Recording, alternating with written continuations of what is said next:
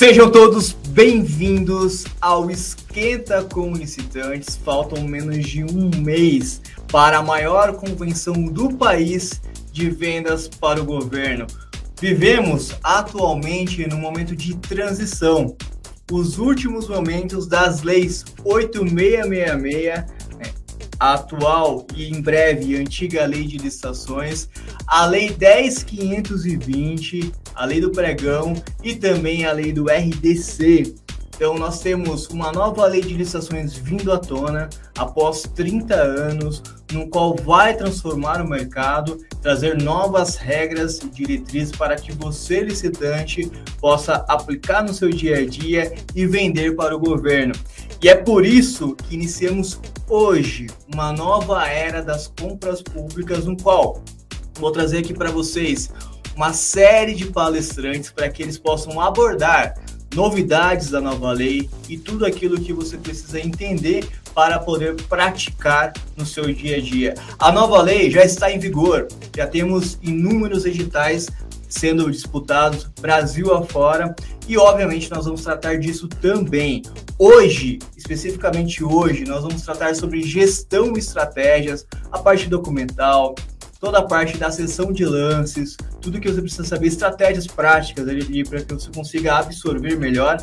E também nós teremos duas atrações especiais, no qual vão tratar de temas que são relevantes para você que é empresário, para você que é empresária, para você que lidera equipes, para você que tem o desafio de liderar, de gerir equipes e também tem um desafio de vendas. Então, nós vamos falar sobre é, abordagem, nós vamos falar sobre experiência do cliente e uma série de situações para que você, licitante, também seja capacitado aí na sua empresa ou no seu mercado.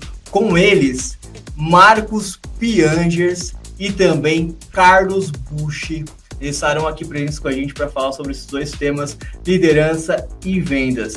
Antes de mais nada, eu quero começar com ela, que é a, a responsável por tudo. Ela começou há 23 anos atrás, tendo ali a, a missão de inaugurar o Comunicação, de fundar o Comunicação, uma história muito bonita, no qual ela, em pouquíssimo tempo, trouxe o Comunicação ao patamar de primeiro colocado do mercado, de liderar o mercado.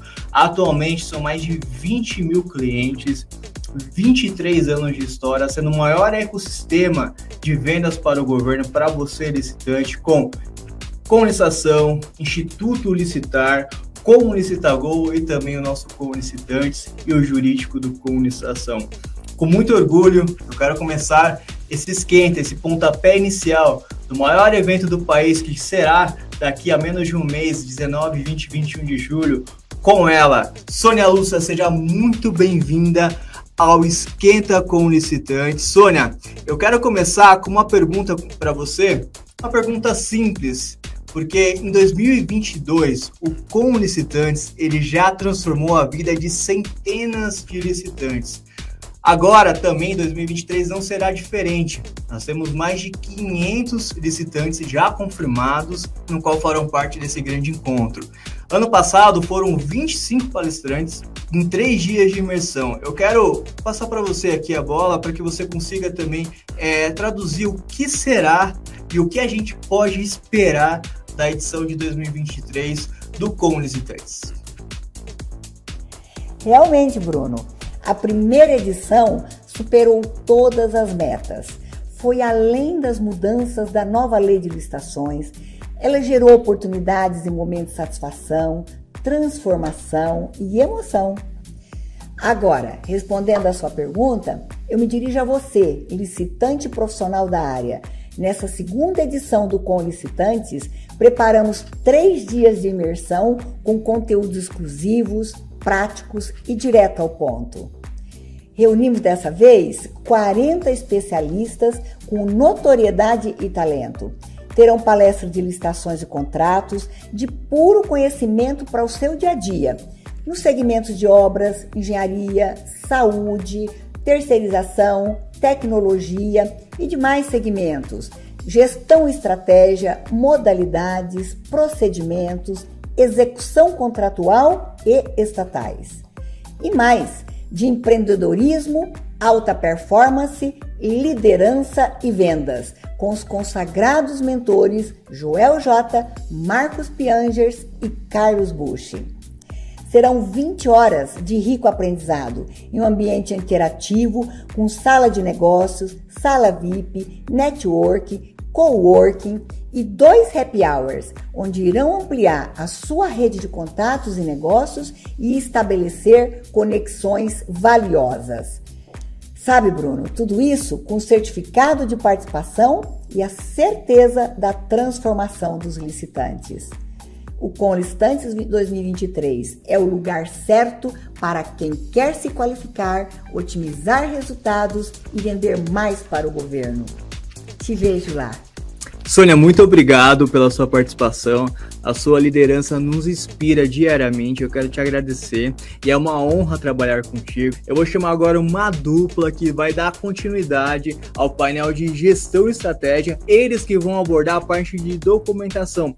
Um falando sobre a parte de habilitação como um todo e outro sobre a parte de atestado de capacidade técnica. Então eu vou começar com ela, nossa querida e ilustre Priscila Vieira, ela que é advogada especialista em licitação. A sua palestra será Habilitação não é para amadores. E também com ela nós teremos ele, Leandro Matsumota, advogado especialista em direito público a sua palestra será Saiba tudo sobre os atestados de capacidade técnica. Priscila e Leandro, sejam bem-vindos ao Esquenta com Licitantes. Oi, Bruno. Oi, Leandro. Tudo bem com vocês?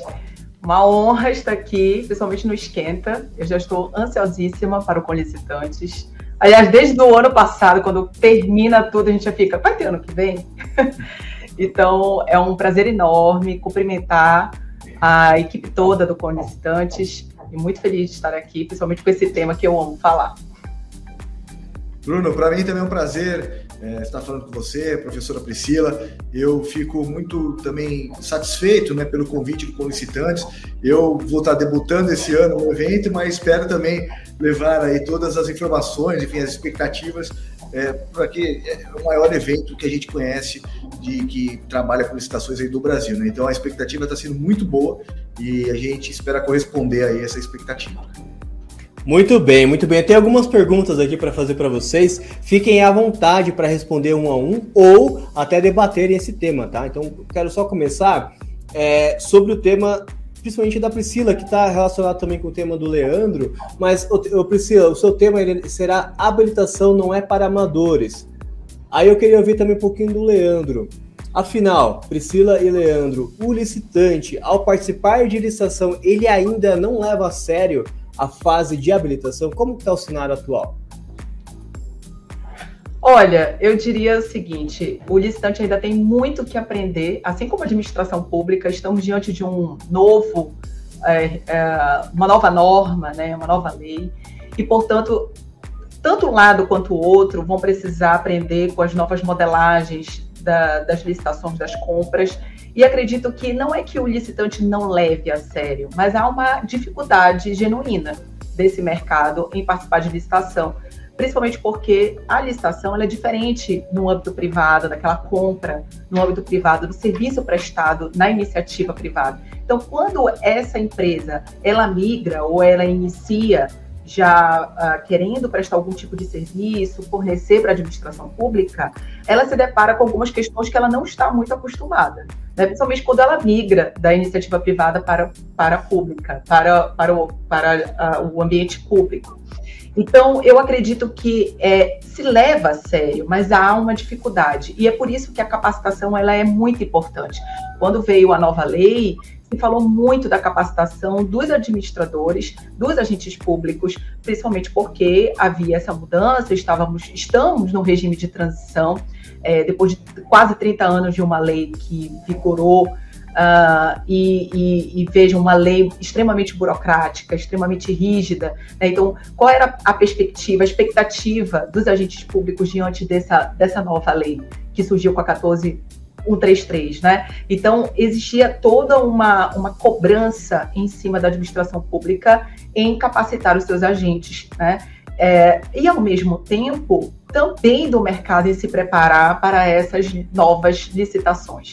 Né? Afinal de contas, estamos diante de, um, de um, uma norma que vem se diferenciar da anterior ou não? Né? Então, é, esses questionamentos em que muitos licitantes ficaram naquela situação assim, ah, vou participar, nada mudou. Porque para ele o que, que interessa? Aquela fase externa, o momento que ele vai ofertar os lances, o momento que ele vai apresentar proposta, documentação de habilitação. Então, para quem já está ali acostumado, olhou para a lei e disse assim: não, eu não preciso fazer muita coisa de diferente. Né? E, e na verdade, não, não é bem isso. A gente vai ver que uh, as palestras também vão mostrar que muita coisa mudou. Então, acho que não é essa questão de não levar a sério, eu acho até que se leva muito a sério mas existe uma, uma vamos dizer assim, um, um, um gargalo aí desse mercado em não se capacitar. Né? E olha que nós já estamos é, diante de, um, de, uma lei, a 8.666, a lei do pregão, já, já tem um tempo, né? quase 30 anos, e a lei do pregão quase 20, mais de 20 anos. Então, quer dizer, a gente é, é, ainda está em, em alguns. Quando a gente olha para o mercado, o mercado ainda é, está palpitando, assim, na, nas questões, nas dúvidas, né? E ainda ali tateando algumas questões também. Né? Então, existe essa dificuldade. Alguns que não levam a sério, eu não posso generalizar, isso pode existir. Uh, é esse pessoal que não leva a sério é penalizado, deve ser penalizado, deve sair desse mercado. Né? Eu, eu enxergo dessa forma. Não dá para ser amador, nós estamos diante de uma, de uma licitação, de uma compra, de um fornecimento em que o interesse público está envolvido. Então não dá para ser amador, não dá para errar e dizer, ah, foi sem querer. É, esse, esse mercado ele precisa realmente se especializar. Então eu vejo dessa forma. Não sei se o Leandro vê também da mesma maneira que eu, mas eu enxergo muito assim, principalmente depois de passar pela administração pública, fui pregoeira, eu sentia que o mercado muitas vezes perdia para ele mesmo porque não se capacitava, não que não levasse a sério. Verdade, viu, Bruno? Até complementando o que a professora Priscila colocou, acho que é importante porque é, se nós analisarmos até antes da pandemia e depois da pandemia, se apresentou um novo cenário, principalmente para o mercado. Né? O mercado agora ele começa a enxergar as vendas para a administração pública de um, um outro viés. Porque na pandemia tudo praticamente fechou, as contratações públicas não pararam, porque tinham que sair até de uma forma maior, né? E quem estava naquele momento ali parado, sem ter para quem vender, sem ter mercado de trabalho é, efetivamente, né, para poder comercializar seus produtos ou seus serviços, é, se viram agora que de repente pode vender para o governo e que existe uma possibilidade trilionária de negócio. Eu não digo nem bilionária, de trilhões de reais o governo já se mostrou aí ao longo de todo esse período é o maior comprador do Brasil, né? Disparado mais que qualquer outra empresa, qualquer outra grande outro grande órgão, o governo é o maior comprador do Brasil. Então, é, vender para o governo é um bom negócio e as pessoas me parece que estão começando é, a ficar mais atentas com relação a isso. Eu acho que é um salto positivo para a gente né, que trabalha nesse mercado, porque costuma ter campo de trabalho para todo mundo, para quem está de um lado, para quem está do outro, para quem e além disso, e só pegando um outro parênteses também que eu costumo dizer, nada contra meus amigos, meus colegas, né, que, é, que militam em outras áreas do direito, como no direito do consumidor, no direito de família, mas eu costumo dizer, no mercado de licitações, ou você mexe com produtos de valores muito altos, né, contratações muito altas.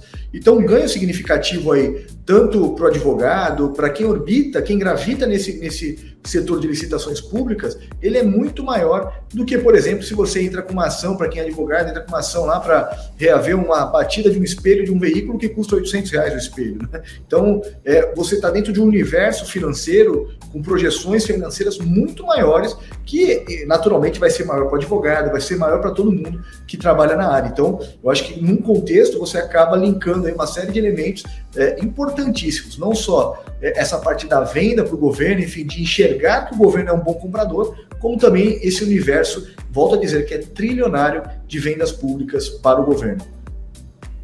Bruno, Muito bem. Tem um, algo a complementar.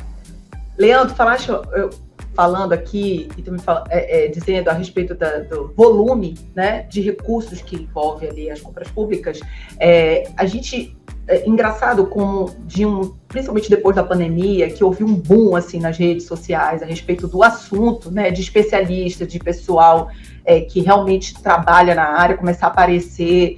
Né, eu entrei no Instagram em 2018, eu fico brincando ali que era só mato ali, né? A galera da licitação nem aparecia, era o pessoal mais né? E eu já estava ali no Instagram e de repente veio a pandemia e teve uma explosão assim de gente muito boa que apareceu.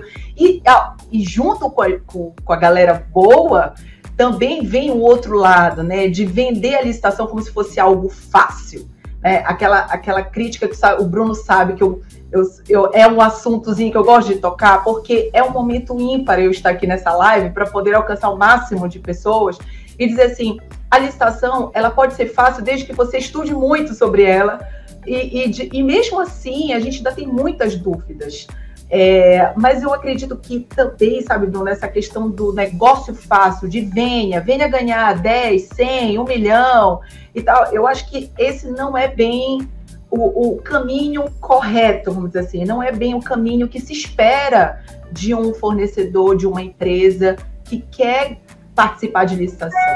Não é um caminho é, tão uma, um, um, caminho tão assim linear, né? Eu tenho várias situações que eu preciso enxergar, porque caso contrário, eu, eu posso até falir a minha empresa, né? Porque eu tenho outras regras que ditam esse contrato, outras regras que ditam esse negócio. Então, vender como se fosse algo fácil, e veio muito isso para o Instagram, eu acho que a oferta é muito boa, tá? De gente querendo é, é, oferecer cursos para capacitar e tudo mais, mas quando você joga para o mercado dizendo venha que é um negócio bom e fácil, aí você engana o mercado.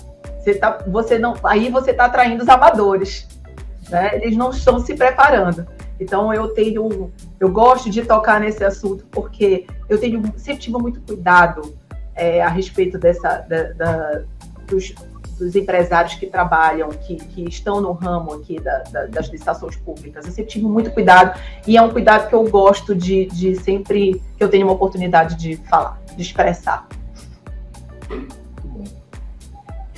Muito bem, a gente falando de licitante maduro e falando de, de licitante pró, é, não amador, Todo licitante maduro ele sabe que a fase final do seu contrato, do seu edital, é o atestado de capacidade técnica. Então, eu queria entrar nesse assunto que é o tema do Leandro e sendo também para a Priscila. Leandro e Priscila, atestado de comprovação de maior relevância ou valor significativo do objeto. Temos mudança na nova lei quanto a esse assunto ou não? Olha, é, nós tivemos uma mudança, acho que uma mudança de, de, de prumo, de um desvio de 180 graus, né? Porque agora, pela nova lei de licitações, a lei 14133, a que a gente está trabalhando, ela, no 67, parágrafo 1, ela traz de forma expressa, né? Que vai ser comprovado mediante a parcela de maior relevância ou de valor significativo, aquilo que a gente já chamava da relevância técnica ou a relevância financeira.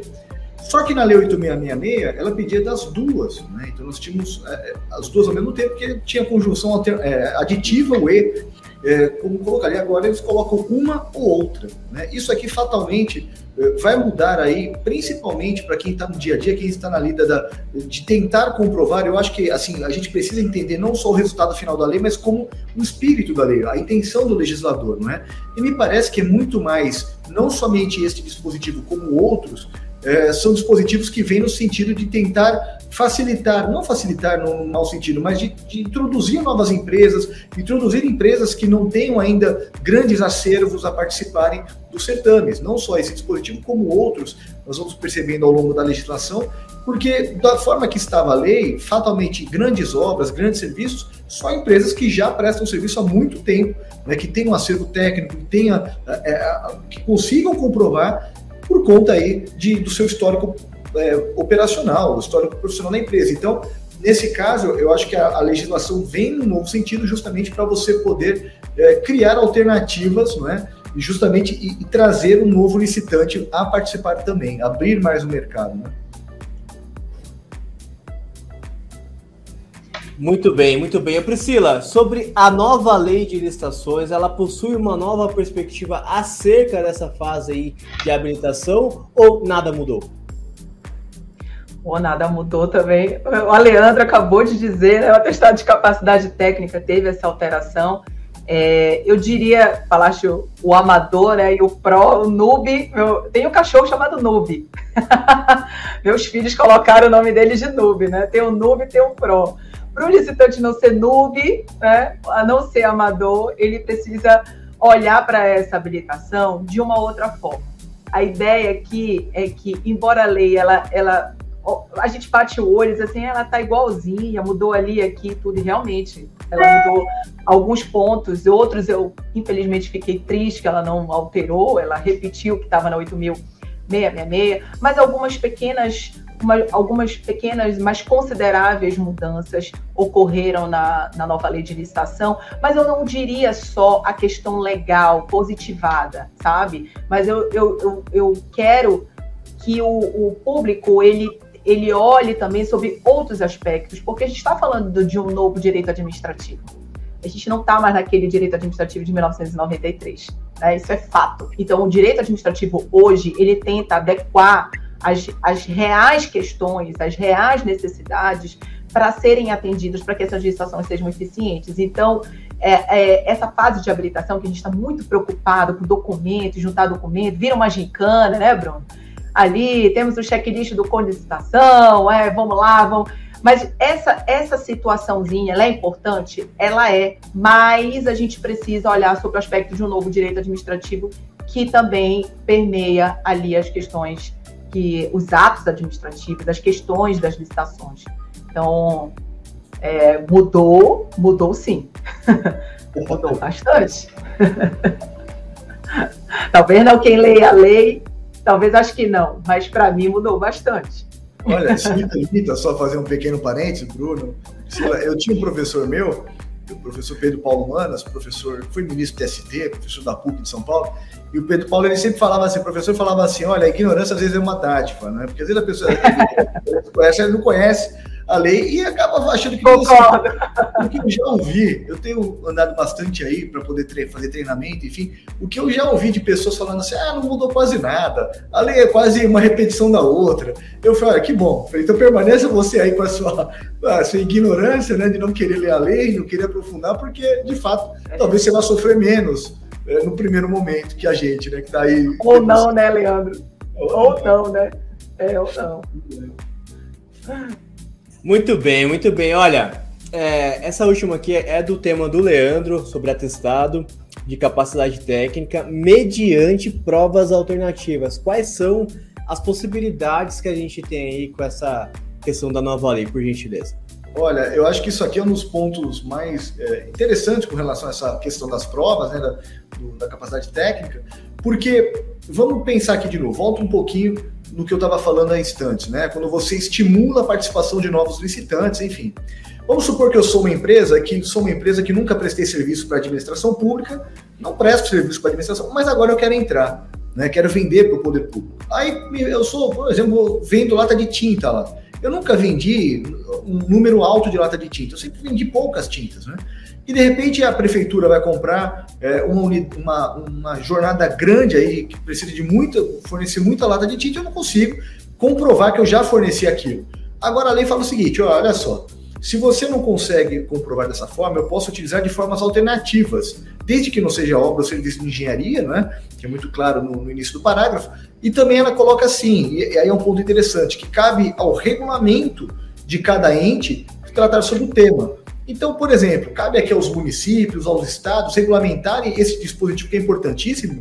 Por exemplo, é, se vai aceitar contratos, se vai aceitar recibo de entrega, se vai aceitar. Ah, mas é como eu já ouvi bastante por aí, né? Mas o contrato pode ser falsificado. Ué, mas o atestado também poderia ser, não vai mudar em nada, né? Então, o atestado pode ser tão falsificado quanto, é, e a responsabilidade também é a mesma, do atestado falsificado ou da nota falsificada falsificada, ou enfim, ou do, do contrato falsificado, enfim. Agora, de fato, é, me parece bem evidente que permite com que novos licitantes, aqueles licitantes que não tenham como comprovar grandes compras e vendas, é, grandes vendas para a administração pública, eles consigam demonstrar por meio dessas provas alternativas. Mas, recapitulando, será necessária uma regulamentação do órgão público, sob pena de não ter, é, não ter parâmetro legal para isso. O dispositivo legal é muito claro nos termos do regulamento, e aí precisa aí o órgão regulamentar esse dispositivo, que para mim é uma mudança importante, é um dispositivo muito bom e que traz aí novidades, e vamos aguardar o que, que vai sair na prática, né? Que isso também me dá medo, né?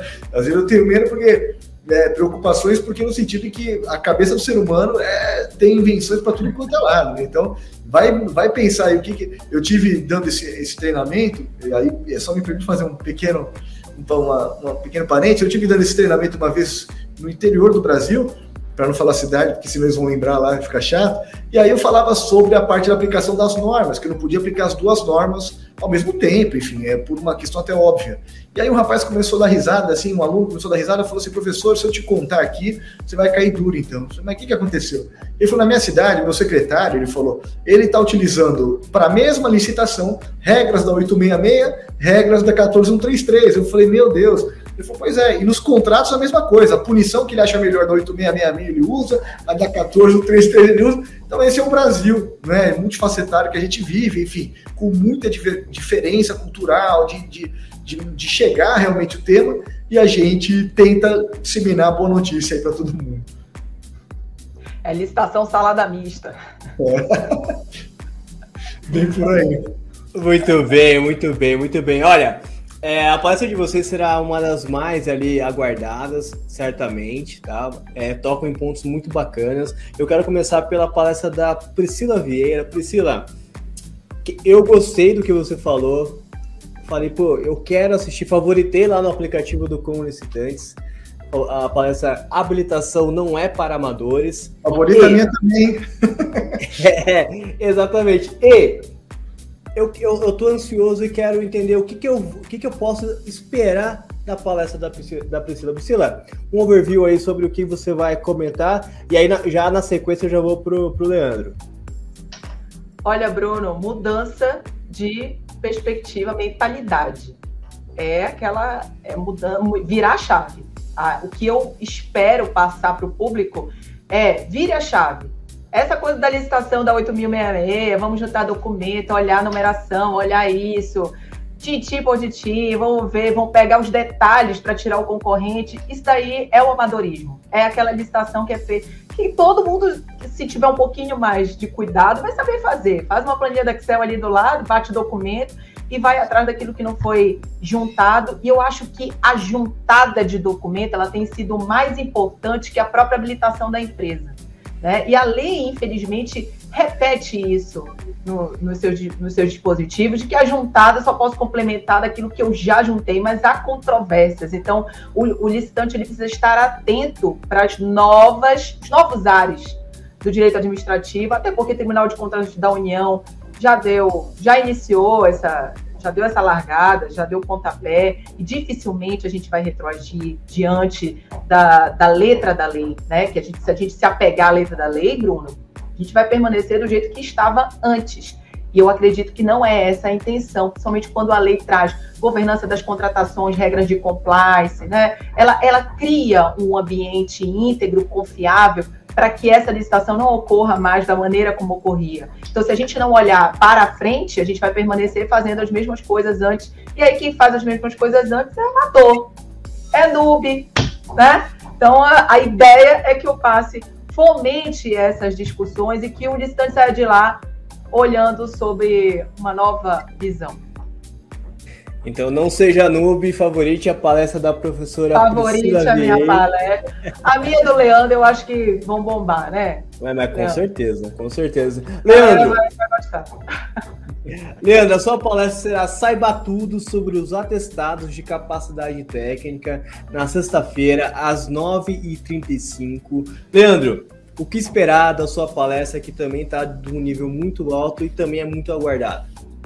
Olha, é, eu, assim, na minha parte, pode, é, a todos que estiverem lá acompanhando o evento, enfim, pode ter certeza que eu vou levar aí o máximo que eu puder de informação daquilo que tem de novo. Né? Nós vamos confrontar muito a lei nova com a lei antiga para tentar trazer de fato as diferenças para que a gente possa é, é, estabelecer aqui, eu acho que aí sim, é, essa é a ideia, a grande a ideia do legislador, é um novo paradigma, como a professora Priscila colocou, de interpretação dessa legislação que veio para ficar, e é uma legislação que muitos ainda não estão acreditando nela, mas que fatalmente, é, para mim, dois pontos que ganham grande relevância dentro desse processo de licitação pela 14133. Primeiro é o planejamento, que ganhou uma força muito, muito grande né, dentro do, do, processo como um todo, e o segundo é a fase de habilitação, que sem sombra de dúvidas, para quem é licitante, quem está na ponta disputando é, processo de licitação, sabe da relevância, ou pelo menos deveria saber, né, da relevância que se tem é, na parte de habilitação. Não adianta nada eu ter a melhor proposta se eu não preencho os requisitos e se eu não conheço os, os caminhos é para poder disputar, impugnar, é, entrar na justiça, enfim, eu preciso encontrar as ferramentas e os mecanismos, só que isso é uma, um dos passos que nós vamos trabalhar aí juntos lá no dia do evento. Priscila, Leandro, muito obrigado pela participação de vocês. É uma honra ter você, obviamente, Priscila e também Leandro, para falar sobre documentação. É um tema extremamente relevante e fará diferença para todos os mais de 500 licitantes ali que estarão presentes e acompanhando a palestra de vocês. Muito obrigado.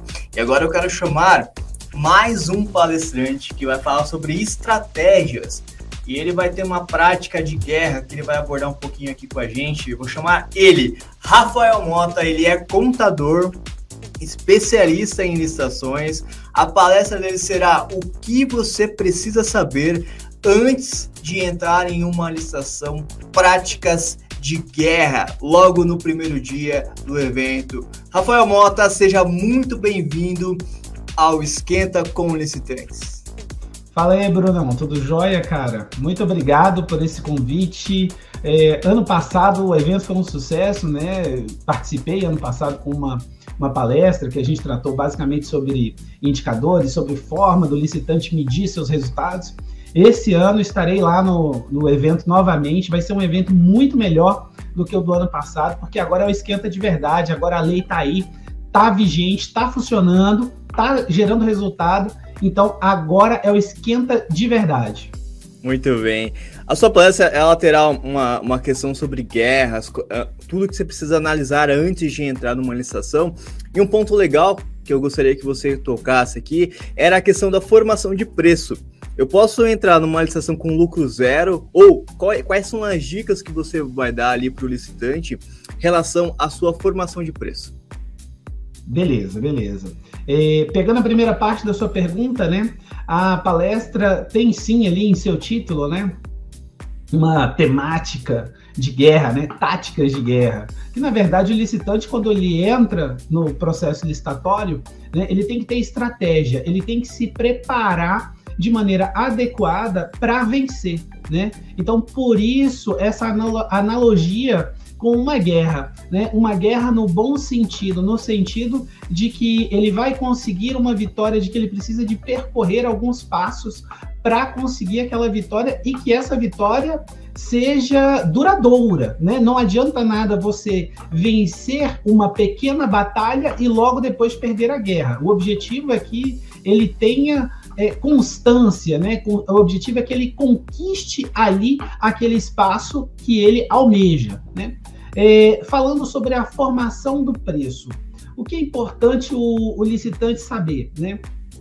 Ele tem que considerar ali os seus custos diretos e os seus custos indiretos na formação do, do, do seu preço, para que ele consiga é, ir bem naquela licitação. Ele pode entrar com lucro zero?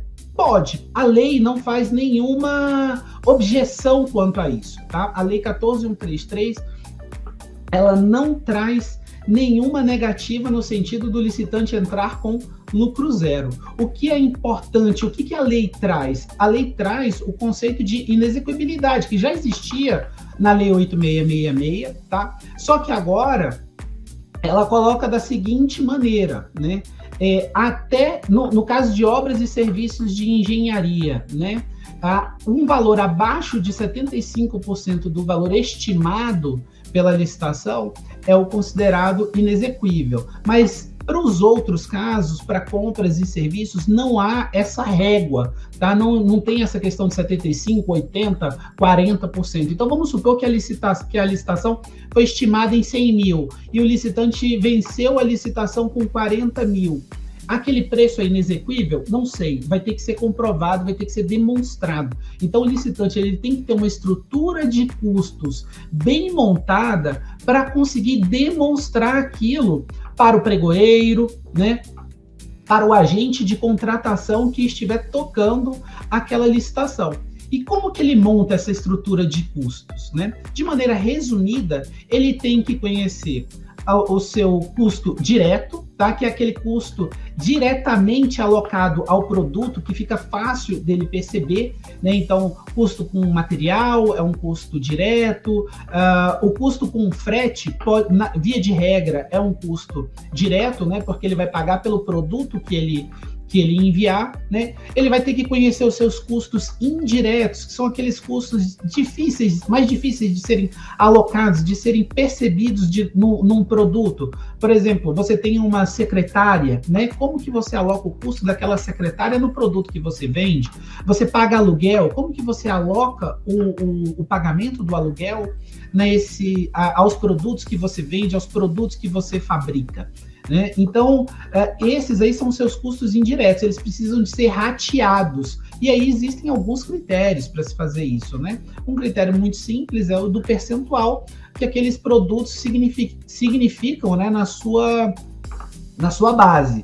Então, se você tem apenas dois produtos para efeitos uh, de simplificação, um é, responde por 40% da sua produção e o outro 60% da sua produção. Você pode alocar ali o aluguel a 60% do aluguel a um produto e 40% do aluguel a outro produto, né? Então Legal. é uma alocação, um rateio é, conforme a sua produção. Então você já sabe o seu custo direto, já sabe o seu custo indireto. Você precisa de pensar também nas perdas que você pode ter ao longo desse processo. Tá? Então, é, se for um processo fabril, tá? vai ter perdas, certamente. Alguns materiais é, são desperdiçados, né? É, alguns produtos estragam na hora de, de encaixotar, enfim, né? existem perdas no processo. Isso precisa ser considerado. Né? Outro ponto a ser, ser levado em consideração é a margem de segurança que o licitante precisa ter. A, a pergunta começou, né? Se pode entrar com lucro zero. Pode entrar com lucro zero. Porém, porém, é, tem que pensar nessa margem de segurança. O que vem a ser essa margem de segurança? É aquela margem que ele vai alocar, que ele vai colocar em cima de todos esses custos que eu acabei de falar, né? Para que justamente ele tenha segurança no fornecimento daquele produto ou daquele serviço.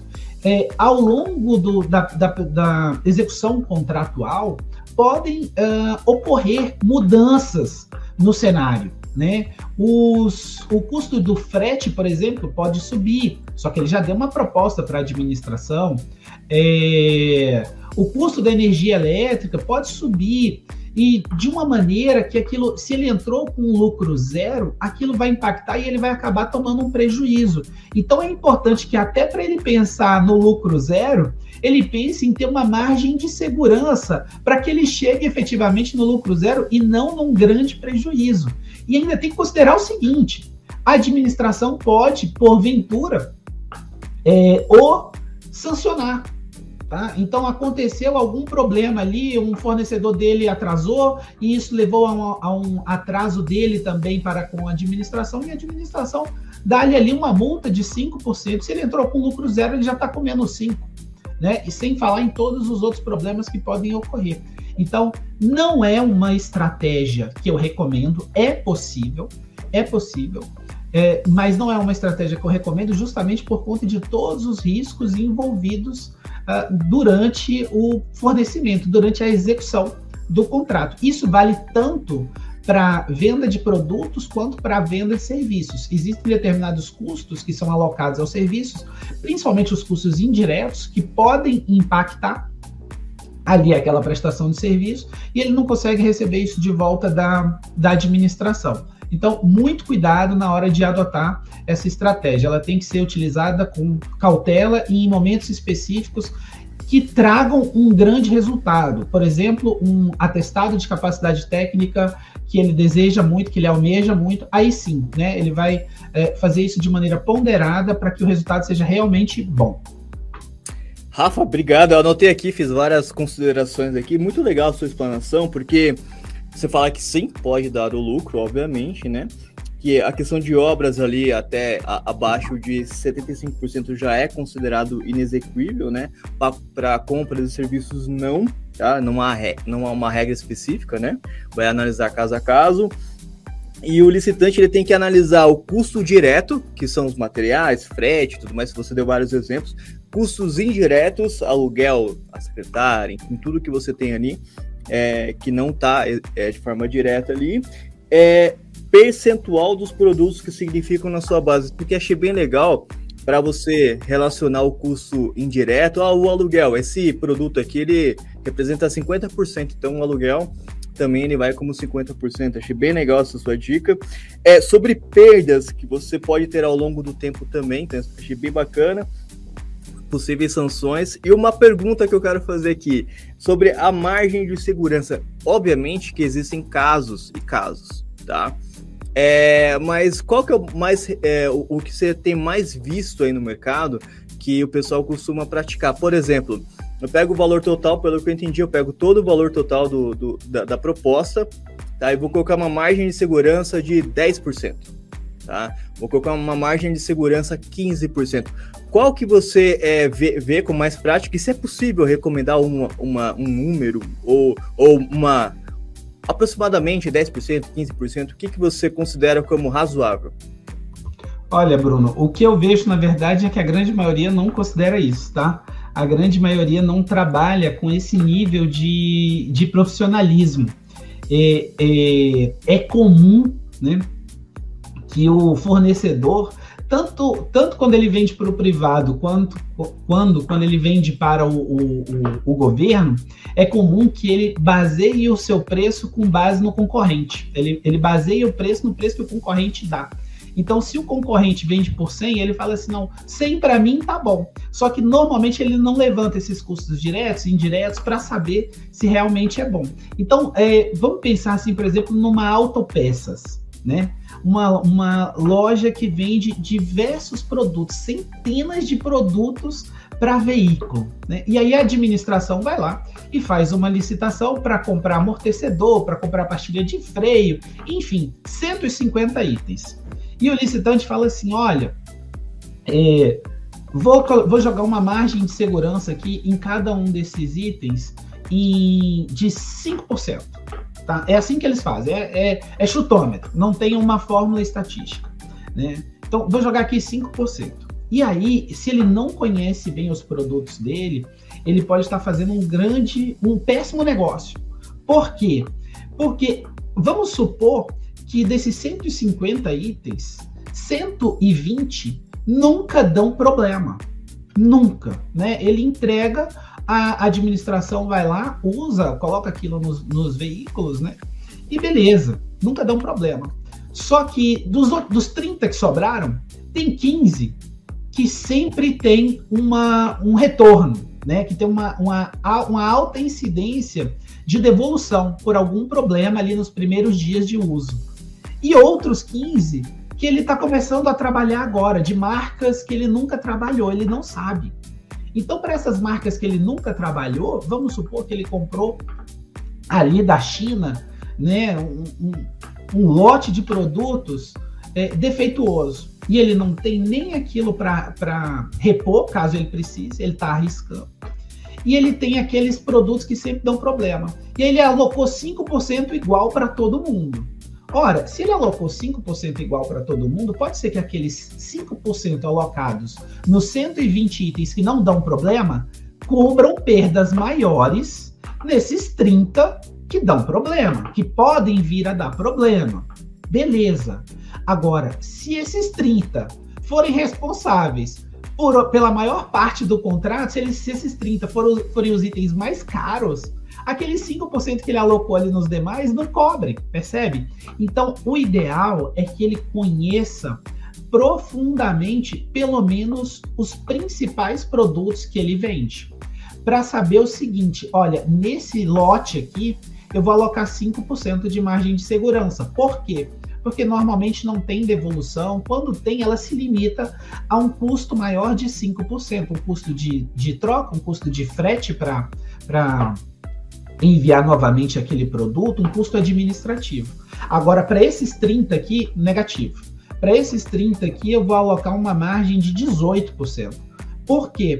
Porque eu posso chegar a ter uma perda de até 20, 19, normalmente fica nessa faixa. Então vou jogar 18 aqui para tentar vencer essa licitação, ver se, se, se vai tudo bem, né? Tentar conversar com o meu fornecedor para ver se ele melhora a qualidade nos lotes futuros para a gente ir reduzindo isso aqui. Mas isso depende de quê? De conhecimento sobre o produto que ele vende, de um, um tratamento estatístico mínimo, né? Hoje na internet a gente vê isso acontecendo bastante. Os grandes fornecedores é, eles vendem um produto para a gente no, no mercado privado e já dizem ali, olha, se der problema, você tem a devolução sem nenhum custo. Até porque o Código de Defesa do Consumidor garante isso nos primeiros sete dias. Mas alguns estendem esse prazo. Falam, olha, nos, nos primeiros 30 dias você pode devolver sem nenhum custo.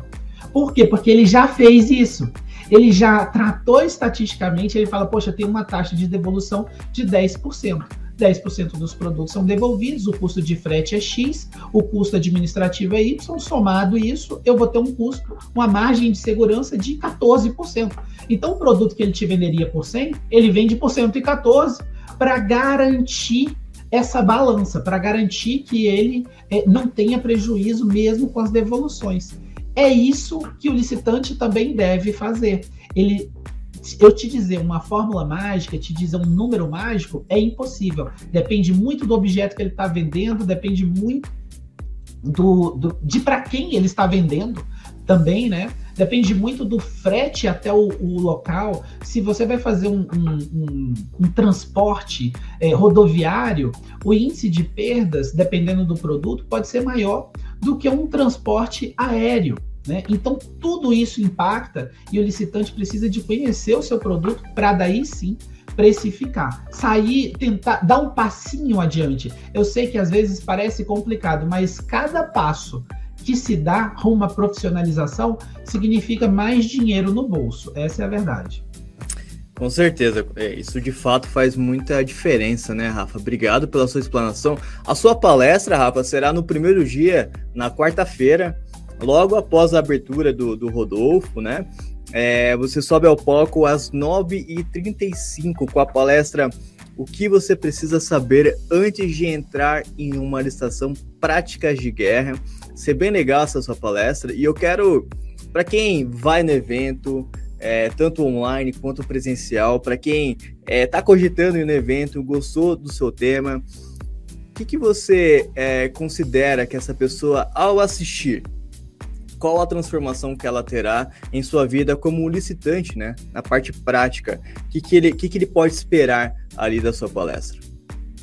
Tá ótimo. O meu objetivo é que todos que assistam a minha palestra consigam sair dali entendendo os riscos a que eles estão submetidos na hora de vender para o governo e conseguir principalmente tratar esses riscos de maneira que eles fiquem tranquilos no processo licitatório, que eles vendam com tranquilidade, consigam entregar com tranquilidade e com uma margem de lucro razoável. Esse é o meu principal objetivo. Eu quero que eles saiam daquele padrão de vender e depois descobrir o que acontece. Eu quero que eles saibam de antemão uh, todas as táticas que eles podem, ou pelo menos uma boa parte das táticas que eles podem utilizar para mitigar os riscos deles e para conseguir um sucesso duradouro, um sucesso que dure não apenas uma licitação, não apenas a execução de um contrato, mas de vários contratos, Bruno.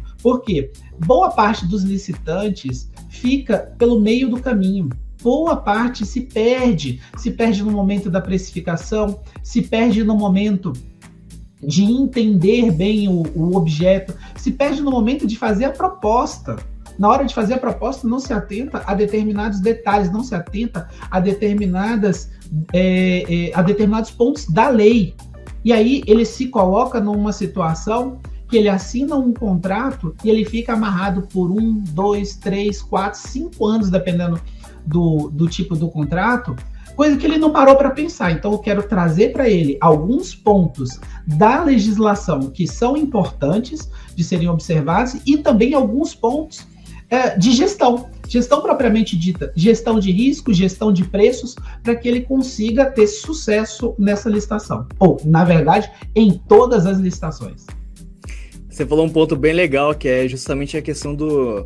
Depois que assina o contrato, vem um casamento aí com esse edital, né? E o pessoal claro. muitas vezes peca nisso, e de fato é um ponto que você vai tratar. E o que eu, eu assisti a sua palestra do, do ano passado, foi, cara, brilhante, foi muito bacana recebeu muitos elogios, inclusive, tá? Era métricas para alcançar o topo, ficou excepcional, de verdade mesmo. E esse ano, como você, a sua, a sua expectativa já tá lá em cima, então a palestra realmente ela tem que atingir ali um nível muito alto. Eu sei que você vai, vai superar isso mais um ano aí com a gente. Obrigado pela sua participação, viu, Rafa? Tamo junto sempre. Valeu. Um baita desafio fazer a primeira palestra, um baita desafio, mas eu vou tentar corresponder. Se Deus quiser, vai dar tudo certo e eu acredito que os licitantes vão sair dali bastante satisfeitos. Não só com, com a certeza. minha palestra, mas com as demais, porque só tem fera.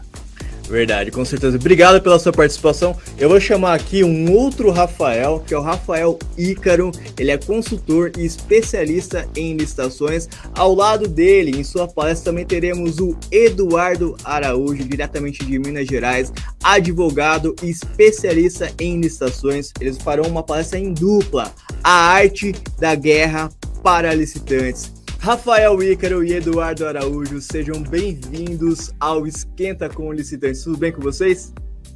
Tudo jóia, muito obrigado pela recepção sempre calorosa.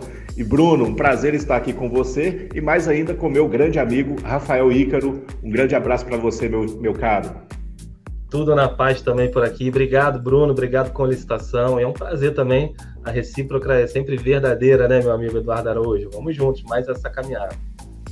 A palestra de vocês ela é muito curiosa porque ela vai falar sobre a arte da guerra, né? Baseado em um livro.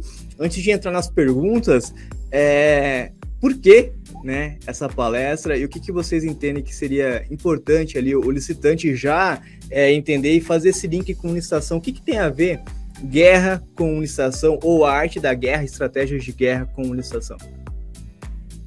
Olha, isso foi uma provocação minha que o professor Rafael Ícaro topou.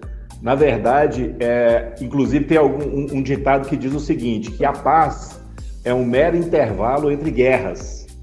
E no mundo das licitações, claro, é, a gente usa isso como uma, uma, gigantesca metáfora, não deixa de ser uma batalha, uma guerra, cada licitação. Então nós vamos fazer esse paralelo, muito com a contribuição do professor, meu grande amigo Rafael Ícaro, vamos fazer um paralelo entre esse livro milenar e o que a gente tem que fazer nas licitações.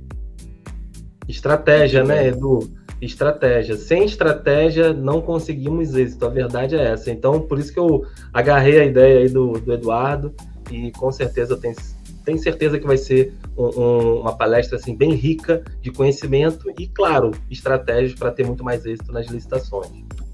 Ó, eu tô com o papel e caneta aqui na mão para fazer algumas perguntas para vocês, tá? Para a gente poder entregar ali ao público muito conteúdo e falando sobre estratégia agora. É, a gente tem ali o, o, professor Rafael Mota, ele falou sobre a questão muito antes de você entrar numa licitação, o que, que você deve se preparar e tudo mais. Ele, ele, tocou muito na questão da composição de preço, né? E eu quero fazer um link que é muito legal, uma grande novidade. A gente vai tratar disso de forma profunda, inclusive, mas eu sei que vocês vão tocar também, que é a questão dos modos de disputa. Por exemplo, tem várias novidades aí no mercado, a gente né, tem, tem vários parâmetros a, a seguir e tudo mais. Porém, é, independente de quais, mas quais são as estratégias que vocês recomendam ao licitante quando se fala de modo de disputa? A gente tem a IN 73 que acabou de sair, tendo algumas mudanças ali bem, bem bacanas, inclusive. O que, que vocês consideram ali falando sobre arte da guerra, falando sobre estratégia, falando sobre licitação e agora modo de disputa? Ô Edu, eu vou pedir a permissão para falar um pouco de modos de disputa porque é, é, um tema bem peculiar e que eu gosto muito de falar, né, Edu? Depois você faz um complemento, pode ser? Tranquilo, manda ver, meu caro. Show de bola. Ó, vamos lá. É, eu, eu venho falando sobre isso, sobre os modos de disputa, que ele nunca foi tão importante numa análise edital como era antes. Porque nós tínhamos, com a chegada do decreto 10024, lá em 2019, os modos de disputa aberto e aberto fechado. A gente sabe que no pregão eletrônico, até na época do randômico, do antigo decreto, é, todos os licitantes iam para a fase de lances, a não ser que eles fossem desclassificados ali na conformidade de proposta, mas tirando essa questão de identificação de proposta, todos iam para a fase de lances, e assim continuou no decreto 10024. Só que veio a nova lei de licitações, 14133, e a chegada da instrução normativa, Bruno, que você mencionou, IN 73 2022, e ela trouxe uma nova possibilidade de modo de disputa, que é o fechado aberto, só para que a gente possa contextualizar. Então, para pregão, principalmente, e concorrência no critério de julgamento menor preço, maior desconto, nós temos três modos de disputa conforme a nova lei de licitações, que é o aberto, o aberto fechado e o fechado aberto. Não vou discorrer o aberto, aberto, fechado, a gente vai aprofundar ali na, na, nas palestras do colicitante, né? Vou falar mais um pouquinho do, do fechado e aberto, mas vou trazer estratégia para cada um deles. No modo de disputa aberto, a estratégia ela é, é, é, bem peculiar, digamos assim, né? Porque é uma estratégia psicológica. Porque já que ele é um modo de disputa que ele não tem fim, que ele só termina mesmo, só acaba quando nenhum licitante dá lance nos últimos dois minutos, é? você vai ter que trabalhar psicologicamente o seu concorrente. Então virou os dois minutos, dá um lance. Ou então espera chegar a três segundos, dá um lance. Para tentar ali eliminar o seu concorrente no cansaço. Já no modo disputa aberto e fechado, você já tem alguma, algumas outras estratégias, né? Por exemplo, no, na fase aberta de 15 minutos, você não vai dar lance. Não precisa dar lance. Por quê? Porque ele não vai fechar em nenhum momento. Depois ele vai entrar naquele mini randômico, que de 0 a 10 minutos ele vai fechar ali a qualquer momento. E, e aí eu sou mais ousado ainda. Eu falo, não dá lance no aleatório para você ganhar. Dá lance para ficar na margem de 10%. Porque se eu der lance para ganhar, o que, que vai acontecer? Eu vou instigar o meu concorrente a ele baixar mais o preço. E aí, se eu dou lance para baixar mais o preço, ele vai baixando e vai baixando até chegar no, no modo na, na fase fechada, eu tenho, eu vou perder a possibilidade ali de ter mais lucratividade. Então, se você ficar na margem de 10%, vai para o lance final e fechado. E a estratégia do lance fechado é apenas uma pense no seu valor, né? Faça o cálculo e tudo certinho. Você já tem o cálculo do seu valor, sei lá, 300 reais. Mas tira uns 2, 3, 4 centavos ali. Por quê? Porque os seus concorrentes, né? A mente do ser humano, ela tende muito a pensar num valor fechado, num valor fixo, num valor redondo. Então, ah, eu consigo chegar a 300 mil reais. Quanto que é? Ah, 250 mil reais. Então, se você de repente tirar alguns centavos, pode ser que você ganhe seu concorrente naquele tipo de estratégia. Tá? E o novo modo disputa, que é o fechado aberto. Por que, que ele não, não, não eh, se tornou tão importante na análise do edital? Porque só vai para a fase de lances, assim como no pregão presencial, né? É o modelo do pregão presencial, só vai para a fase de lances o menor preço, a menor oferta, né? Como diz a lei, e todas que estejam até 10% da menor oferta. Ou seja, se eu cadastrar o valor estimado, ou se eu cadastrar acima do valor estimado, muito acima, e de repente eu não tiver nessa margem, hum, eu não vou para a fase aberta, que é como é, é, praticamente um modo de disputa aberta, né? Essa fase aberta. E tem que ter um mínimo de três ofertas, se não tiver, vai igualar ali as três ofertas melhores para que possam ir para a fase aberta. Então, se eu não me atentar ao modo de disputa e automaticamente cadastrar no valor estimado a minha proposta, o que, que pode acontecer? Os meus concorrentes estão capacitados, estão entendendo, eles já, já dão valores baixos, cadastram com valores baixos, e simplesmente eu não fui para a fase de lances e perdi a oportunidade de dar o lance ali, de ganhar aquele item, aquele lote que eu esteja participando. Então, basicamente aqui alguns pontos, algumas estratégias que a gente tem que utilizar no dia a dia e por isso que eu falo que nunca foi tão importante incluir o modo de disputa na sua análise do edital, porque vai impactar no cadastro da sua proposta e, consequentemente, na fase de lances. É basicamente isso. Muito bem. E aí? Muito bem. Edu, fica à vontade se você quiser. Fica à vontade. Na verdade, a gente acabou de ter uma aula aqui de estratégia, mas é de estratégia de elite exclusivamente para quem é assinante com licitação e estará conosco no Com Licitantes Isso é estratégia de elite. Por isso que, apesar de ser um livro milenar, a gente quis fazer esse paralelo, Bruno, e o Rafael foi perfeito na explanação dele, porque não basta você, por exemplo, conhecer o seu produto, o seu serviço e você se isolar no mercado. O paralelo que nós vamos fazer lá no Com Licitantes vai trazer exatamente, em resumo, isso que o Rafael falou. Isso que ele falou, nós vamos fazer o paralelo com conhecer o terreno onde você vai travar a sua batalha. E conhecer o terreno adaptando às condições dele. Nesse caso, adaptando aos diversos modos de disputa, porque se você entra para um terreno, um pregão, com o mesmo um, um raciocínio apenas, sem fazer a necessária adaptação, você pode estar fadado ao insucesso porque não se preparou para o detalhe do modo de disputa. Fora todo o resto que nós vamos tratar lá também. Achei muito legal a, a, o que vocês falaram aqui. Acho, acho que faz sentido, né? Você, por exemplo, ali, acho que é o aberto e fechado que você falou para não dar o, o, o, lance no começo e aí tudo mais. E aí você é, espera ali a, a, essa fase, você não dá lance. Aí quando você vai para a fase aleatória, tenta ficar na, na margem de 10%, né? Porque para você não, não se comprometer muito, né? E no lance fechado, eu até anotei aqui, você tira apenas alguns centavos ali do seu da sua margem, porque esses centavos eles vão te colocar ali possivelmente à frente, né? Que geralmente o pessoal, você citou o exemplo de 300 mil e aí depois o cara vai lá dar 250, né? E ele não, ele não conta os centavos, então esses centavos ele pode colocar à frente, né? Então, acho bem legal isso, achei bem interessante, inclusive, né? Já no fechado e aberto, você sim tem que se preocupar, porque isso vai te classificar ali para fase aberta, então são várias nuances ali onde a pessoa que não lê o edital acaba perdendo e aí a coisa ela, ela, ela vem estourar depois, né? Obviamente. Eu quero aproveitar falando sobre nova lei de licitações. Porque tem um ponto aqui que eu gostaria de destacar que vocês trouxeram, é, principalmente quando, quando fala de nova lei, que ela já vem sendo utilizada, obviamente, porque tem diversos órgãos públicos que nessa fase que a gente está até dezembro, né? Têm a fase de teste que a gente chama, né? Que na verdade já, já tem que estar tá implementando, entendendo como utilizar, e já tem um volume significativo no país sobre licitações na nova lei de licitações ou compras, né? Quando se trata de dispensa de licitação também na nova lei. Com isso, quais pontos principais que devemos nos atentar com a questão de documentos, né?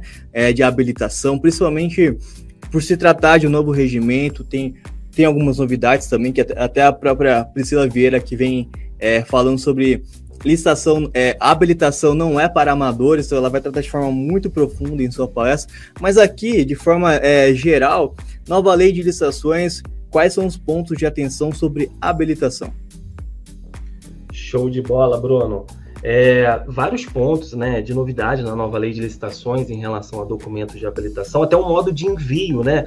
O decreto 10024 trouxe a grande novidade lá em 2019, revolucionou o mercado, né? Do, foi até na época que a gente conheceu ali no, no online em 2020, iníciozinho de 2020 e todos os licitantes que desejavam participar tinham que, tem que apresentar ainda, né, até a, a, a, o horário ali do certame. Só que a nova lei de licitações veio com essa grande novidade para quem chegou em 2019 nas licitações, mas para quem é das antigas já não é uma grande novidade, né? Na verdade, a gente entende até que foi ali, de repente, um, retrocesso e tudo mais, mas independente disso, a gente tem que se adaptar à nossa realidade e à legislação que está vigente. Então já é uma grande novidade. Outro ponto importante em relação a documentos de habilitação, e aí é uma estratégia, independente da legislação, é dica de ouro isso aqui, dica de ouro. E, e que eu já li, e, e, e é, e assim, é certo quando a gente tem uma exigência de balanço patrimonial no edital de licitação, nós temos é lá, né? Uh, balanço patrimonial, demonstrações de, é, contábeis, índices contábeis do último exercício social, e aí ele vai discorrendo, blá, blá, blá, índice e tal, aí faz os cálculos, né? Como é que faz os índices. Na nova lei de licitações, o que, que muda? Né? Muito possivelmente a maioria dos editais, desde que justificado ali e tudo mais, vão exigir o balanço patrimonial dos últimos dois exercícios sociais. E quando a gente leva para o literal, a gente coloca os dois textos, né? O que, que vai mudar exatamente? O último exercício social para os últimos dois exercícios sociais. E muitas vezes o licitante, e, e eu falo muito disso, né? Quando a gente dirige um carro automático, você dirige por um bom tempo um carro automático, aí você volta para o manual, você dá uma esbugada, né? Você, caramba, né? Você dá uma esbugada. Por quê? Porque você acaba ah, no automático, acelera, freia, acelera, freia, acelera, freia. Mas quando você está no manual, não. Primeira, segunda, terceira, quarta, quinta, e aí ré, e volta, e aí você faz com muito mais tranquilidade. Só que aí eu levo isso para análise do edital. Muitas vezes a gente vai no automático. Ah, tá bom, contrato social, ato constitutivo, certidão simplificada, se eu sou MEPP, a regularidade fiscal, blá, blá, blá, balanço patrimonial, tá bom, balanço patrimonial. Aí você vai no automático. Atestado de capacidade técnica, e ele não verifica, ele tem o balanço patrimonial, mas simplesmente ele deixou passar. E aí ele apresenta só o do último exercício, não dos últimos dois exercícios. E eu não vou entrar no mérito aqui de possibilidade, de inclusão, de novo documento, que não é a questão, né? Senão a gente vai ficar aí pelo menos mais umas três horas de evento para falar disso. Mas eu estou dizendo o seguinte: leiam um edital, entendam a legislação e tomem cuidado com esses detalhes. Por quê? Porque de repente deixa passar ali, pega um pregoeiro, um agente de contratação mais rigoroso, ele simplesmente vai te inabilitar. E aí você que vai ter que correr atrás, fase de recurso, né, informar que você tem o balanço patrimonial, que a sua condição é legal e tudo mais. Então, essa é, é, é uma dica principal. E a segunda dica, antes de passar para o Edu, eu até anotei aqui, para não perder, o parágrafo primeiro ali do artigo 68 da nova lei de licitações, que trata ali das regularidades é, fiscal, social e trabalhista, ele traz o seguinte: a possibilidade em relação lista de documentos do agente de contratação, né, do condutor ali do pregoeiro, de substituir um documento, possivelmente um documento até vencido e tudo mais, e também suprir um documento. Então, por que, que eu estou trazendo isso aqui?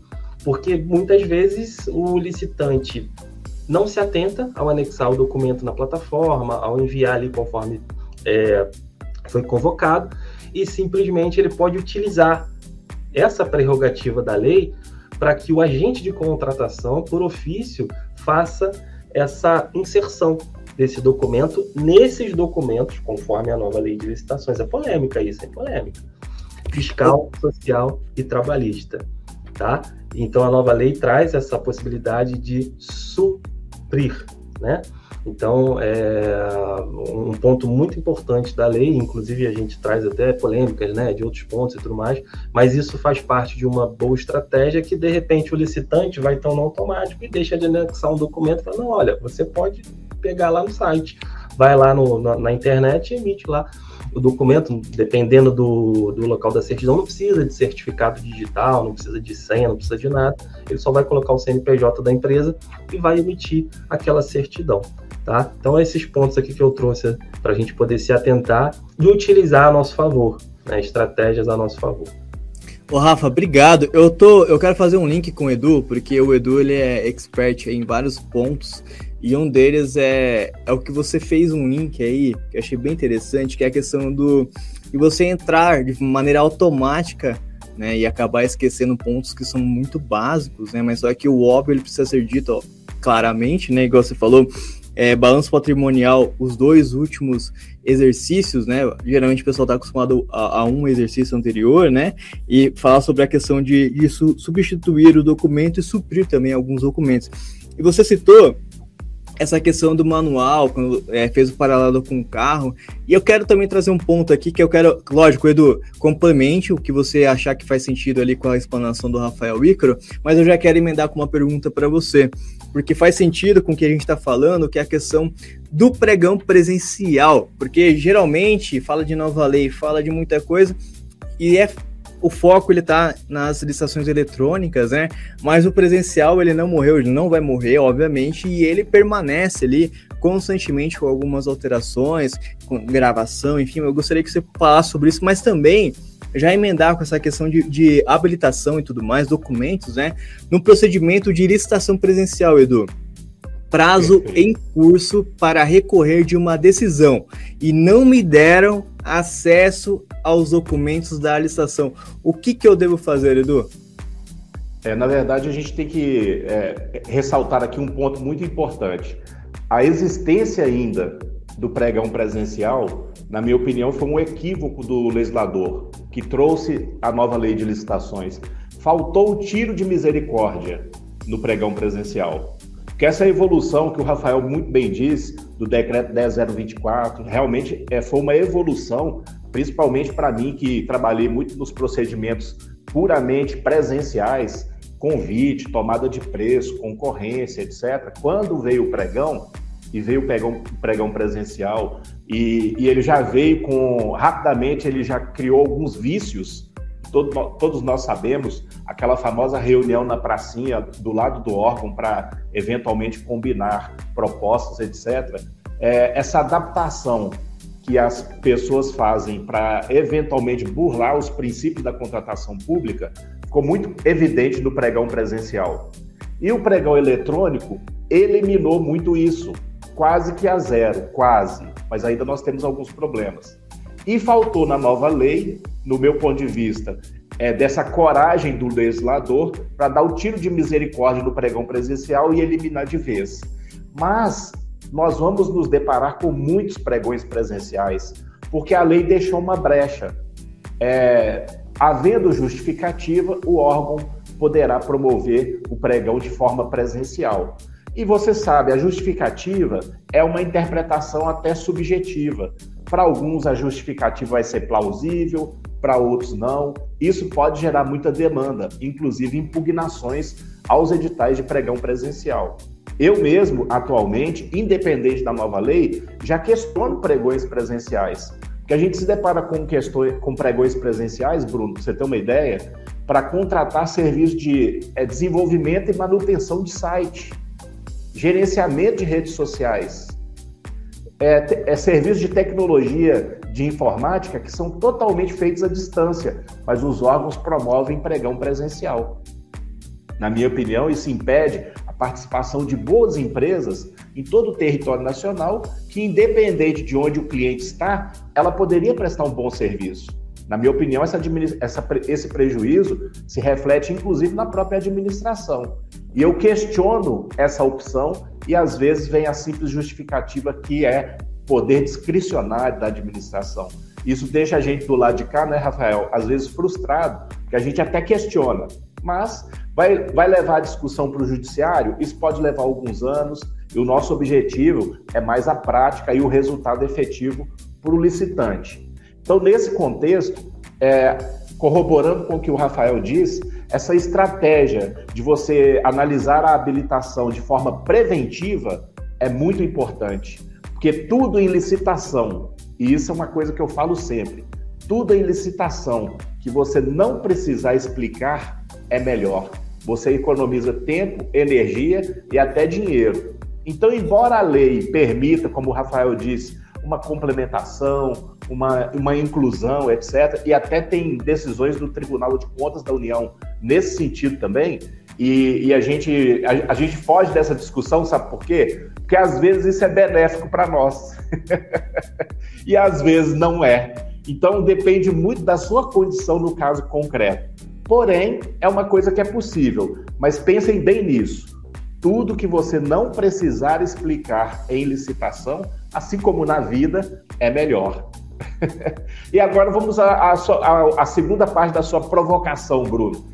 Então, não só o, o, pregão, o pregão presencial, mas na nova lei de licitações, por exemplo, nós vamos nos deparar com oportunidades muito interessantes, com alto valor agregado, que serão presenciais, por exemplo, nas concorrências a, a modalidade de contratação de concorrência ainda persistiu. E muitas vezes, e até mesmo no, no, procedimento eletrônico, muitas vezes você ter acesso ao que não está no, na documentação eletrônica disponível no portal vai ser importante para a sua estratégia de defesa, ou para um recurso, ou até mesmo para uma contrarrazão então você tem que apelar para todos os mecanismos que o direito coloca a seu favor para você ter acesso a esse documento, ressalvando, claro, aqueles que estejam sob sigilo. A lei, a lei fixa os documentos e os casos em que esse sigilo pode perdurar. Então, exceto esses casos, os demais documentos são públicos não há justificativa para você ser, ter cerceado o seu direito de ter acesso à informação. E num prazo útil. Esse acesso à informação tem que ser no prazo para você ter conhecimento da informação e, eventualmente, utilizá-la através de argumentos, cópia de documentos, juntada de documentos, no seu recurso, na sua contrarrazão. E isso se torna mais urgente ainda quando nós estivermos falando de pregão. Seja o presencial, seja o eletrônico, os prazos são muito curtos.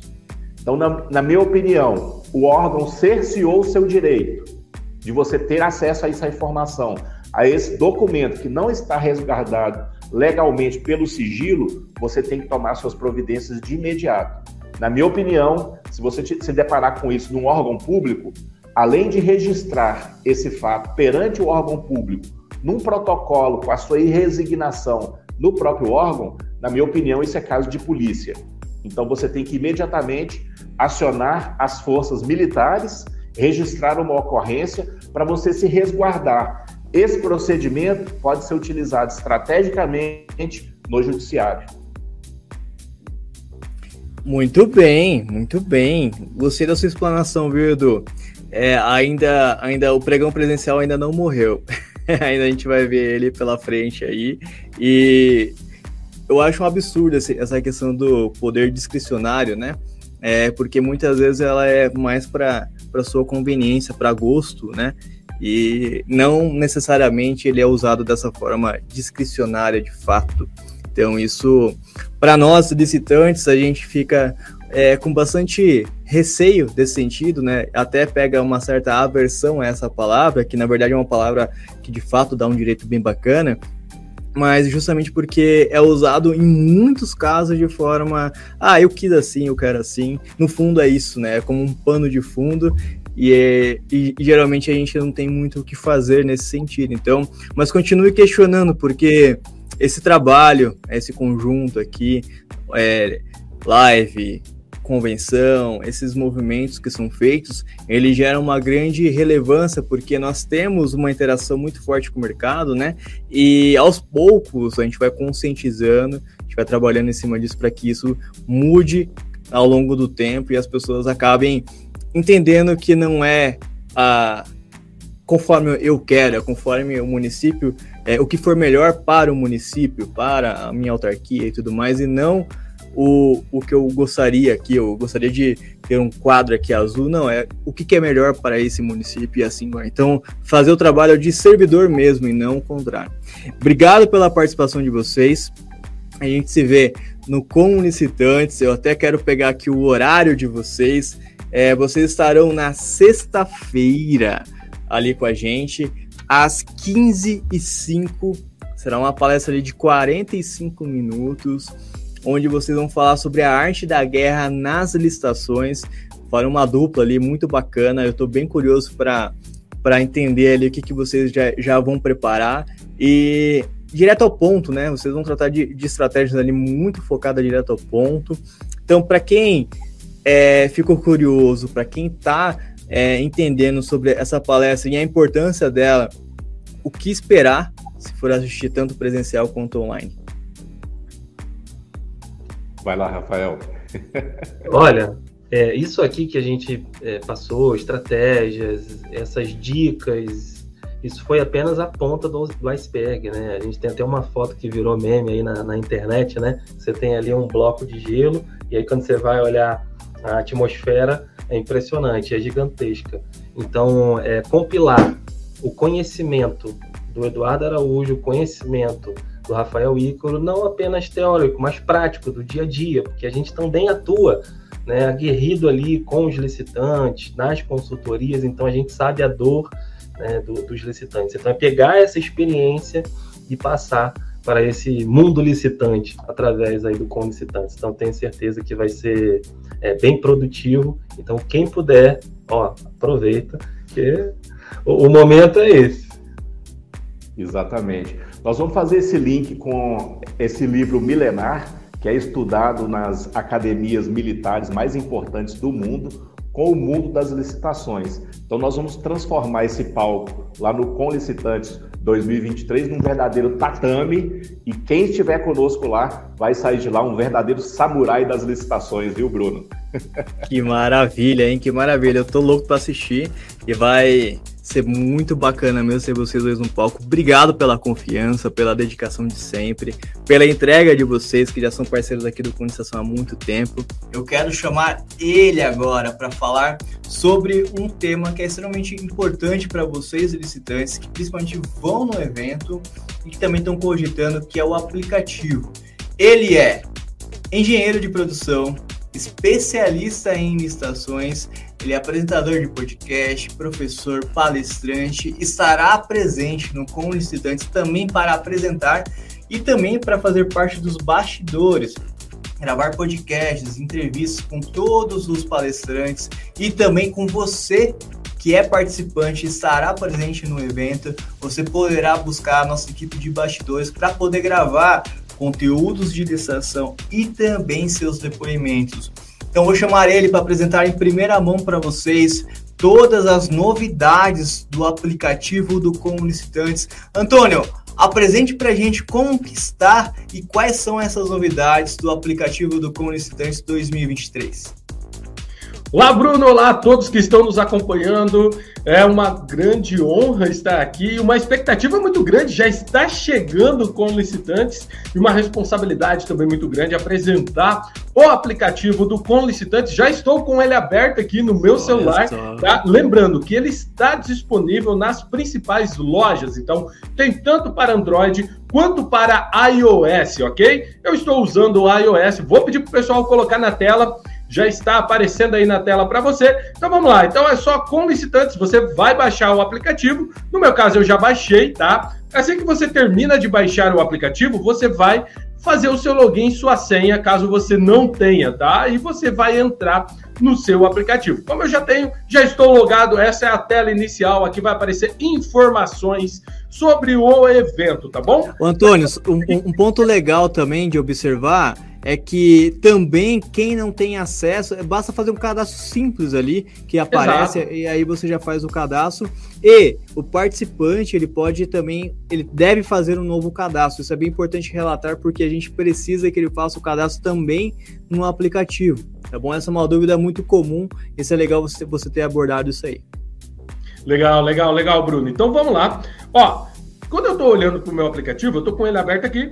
Se você reparar, no canto direito inferior vai ter esses três risquinhos aqui. Eu vou clicar nesses três risquinhos e aqui eu vou ter uma série de funções, entre elas a programação do evento. E aqui ele vai aparecer os três dias do nosso evento, dia 19, 20 e 21 de julho. Para cada dia nós teremos é, uma quantidade de palestras, ok? Lembrando, a palestra, a primeira palestra e a última palestra, ela vai ser em comum. Então, nós teremos estes eventos no palco com licitação. E este ano nós teremos dois palcos, tá bom? O palco com licitação e o palco Instituto Licitar. E o que, que você vai fazer aqui? Você vai favoritar aquela palestra que você quer assistir. E veja que terão momentos depois da, da primeira palestra que teremos duas palestras simultâneas. E o que você vai fazer? Você vai escolher aquela que melhor se adequa dentro da sua trilha de aprendizado aqui no Com Licitantes.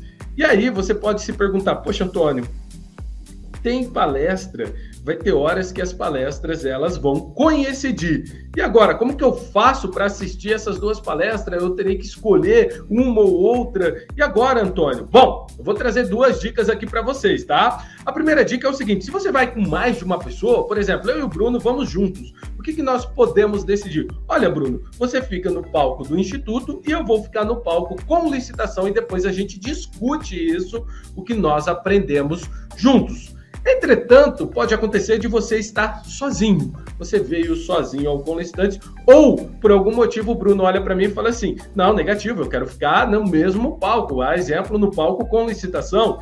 Não tem importância, porque você vai receber a gravação do outro palco para você acompanhar. Então veja, eu vou escolher a palestra que eu vou assistir ao vivo, porque a outra que aconteceu simultaneamente, eu vou receber ela gravada no meu e-mail, então não vou perder nada. Todas as palestras eu vou assistir, apenas eu vou favoritar aquela que eu vou acompanhar ao vivo. E é muito importante que você favorite a que você quer porque aí a gente consegue reservar o seu lugar para que quando iniciar a palestra você tenha o seu lugarzinho reservadinho ali para você acompanhar no maior conforto, tá? Então eu vou favoritar as palestras, a trilha que eu vou acompanhar ao vivo e depois eu vou receber gravada aquela que eu não consegui acompanhar ao vivo, com exceção da primeira palestra e da última palestra, pois elas elas serão em comuns. Então, nós estaremos no mesmo ambiente. Ficou alguma dúvida em relação a isso, Bruno? Eu quero também salientar que nós tivemos nessa programação final, Antônio, um upgrade aí, pensando Opa. principalmente na, na atração especial, porque geralmente quando tem ali a próxima palestra é a atração especial, a plenária principal ela poderia lotar já e desfocar a plenária do Instituto Licitar lá, que ia ficar possivelmente vazia. Então, pensando nisso, a penúltima também será somente ela, sozinha, fechando esse bloco no palco do Comunistação. Então, no, no primeiro dia, como você mostrou aí, será do Joel Niebuhr, por exemplo. Então a gente fez essa, essa questão pensando na dinâmica ali do público e também para a gente poder ter um equilíbrio em toda a dinâmica ali, todo o evento e tudo mais. Perfeito, Bruno, perfeito. Muito bom, muito bom. Excelente observação. Ó, e ainda aqui nós temos a Olimpíada de Licitação. O que é essa Olimpíada de Licitação? Então, nós temos aqui alguns quiz que você vai preencher. E preenchendo, você acertando, você vai concorrer a alguns prêmios. Então já está aparecendo aqui quem está na frente, né? Por enquanto nós temos aqui essa configuração. Mas você pode ser o primeiro, você pode vir aqui na Olimpíada, pode começar a preencher esse quiz, pode responder e acertando você pode é, ficar em primeira, em segunda, em terceira, enfim, e concorrer a essa premiação. É legal isso, né, Bruno? É muito interessante porque você testa o seu conhecimento, você já vai se aquecendo, você já vai se preparando para o Com Licitantes e também concorre prêmios, né, Bruno? É isso mesmo, Antônio. A gente está preparando aqui uma série de sorteios para vocês, porque é legal também falar e deixar claro também uma coisa: só vai, independente desse aplicativo, você pode também, se você não for no evento, você pode baixar e também participar, obviamente. Mas só tem direito a receber a premiação quem de fato é participante do Licitantes, tá? É bem importante deixar claro isso, porque às vezes você vai é, ali participar, você pode participar normalmente, mas quem ganhar ali o sorteio, quem ficar no ranking, quem tem ali a interação, justamente quem é participante do evento, seja ele presencial, seja ele online, então vai ter esse direito de concorrer a prêmios. E também, Antônio, é legal que todos os patrocinadores, a gente está conversando bastante com eles, para que eles façam dinâmicas em seus estandes, para que eles também tragam ali brindes, sorteios, para que a gente também consiga movimentar essa questão e o participante ele amplia o seu leque ali de possibilidades. Então vai ter também essa questão que será divulgada durante o evento. Exatamente, Bruno. Enquanto você falava dos, dos patrocinadores, eu já abri a tela aqui, já estou mostrando para o pessoal quem são os nossos patrocinadores. Então teremos estandes exclusivos com os nossos patrocinadores. E já aproveitando, do lado esquerdo aqui, a gente já começa com o ingresso. Então, se você ainda não tem o seu ingresso, você pode comprar por aqui pelo próprio aplicativo. Veja que eu loguei e eu não estava com o meu ingresso em mãos. Então, eu consigo é, favoritar e estar em todo, em todo o evento, mesmo sem ingresso. Só que o que eu recomendo, que você só favorite as palestras se você realmente for participar do evento, tá bom, pessoal? Tá? Que fique claro isso. Aqui também eu tenho os palestrantes e aqui eu posso marcar o palestrante que eu quero acompanhar. Então, por exemplo, eu estou olhando aqui, eu quero acompanhar, eu gosto muito, quero acompanhar aqui. Poxa vida, eu não, eu não estou aqui. Eu ia me marcar eu mesmo, Bruno, para não Você ter não nenhum tá problema aí, de olha. ciúmes, né? Porque, eu- porque todos são meus amigos. Então, para não ter ciúmes. Então tá, vou marcar aqui o Pianges, tá? Para não ter nenhum ciúmes, porque todos são meus amigos. Depois eles vão falar, pô, Antônio, você não me favoritou. E é o seguinte: quando eu favorito um palestrante, já aparece a lista, a lista, a lista não, a lista. Tô tão empolgado que eu já estou até comendo letras. A lista das palestras que este palestrante irá ministrar, dos treinamentos. E aí eu posso favoritar por aqui também, tá? E o por que que eu não estou lá, Bruno? Eu, eu, eu me senti excluído, Bruno. Ou será não, que você estará. é, ali é uma lista de palestrantes. Você, obviamente, você é um grande palestrante, isso ninguém tem dúvida, é um grande professor, um cara que está há muito tempo no mercado. Mas, obviamente, você é um cara que vai além disso. Você é um cara que Boa, boa. é extremamente comunicativo, extremamente extrovertido e sabe o ponto certo. É por isso que nós vamos aproveitar essa habilidade que você tem para trazer e para apresentar ali o Conlicitantes, junto com o Eduardo Araújo, junto com o Guilherme Lins também. E também você fará parte dos bastidores, que vai ser bem legal. Exatamente. Você que estiver lá, procure o Antônio, grave uma Não, entrevista não dá com spoiler, ele. não dá spoiler. Não dá- Não não dá dá- spoiler. ah, Vamos então- criar um clima. Ó, o que eu posso garantir para vocês é o seguinte: nós estamos preparando, nós estamos preparando algo muito especial para quem estiver lá presente. E você que estiver assistindo de casa vai sentir esse gostinho, essa emoção. Se por algum motivo você não pôde estar presencialmente, nós iremos trazer toda a energia do Conlicitantes direto para a sua casa, o seu escritório, para a sua empresa.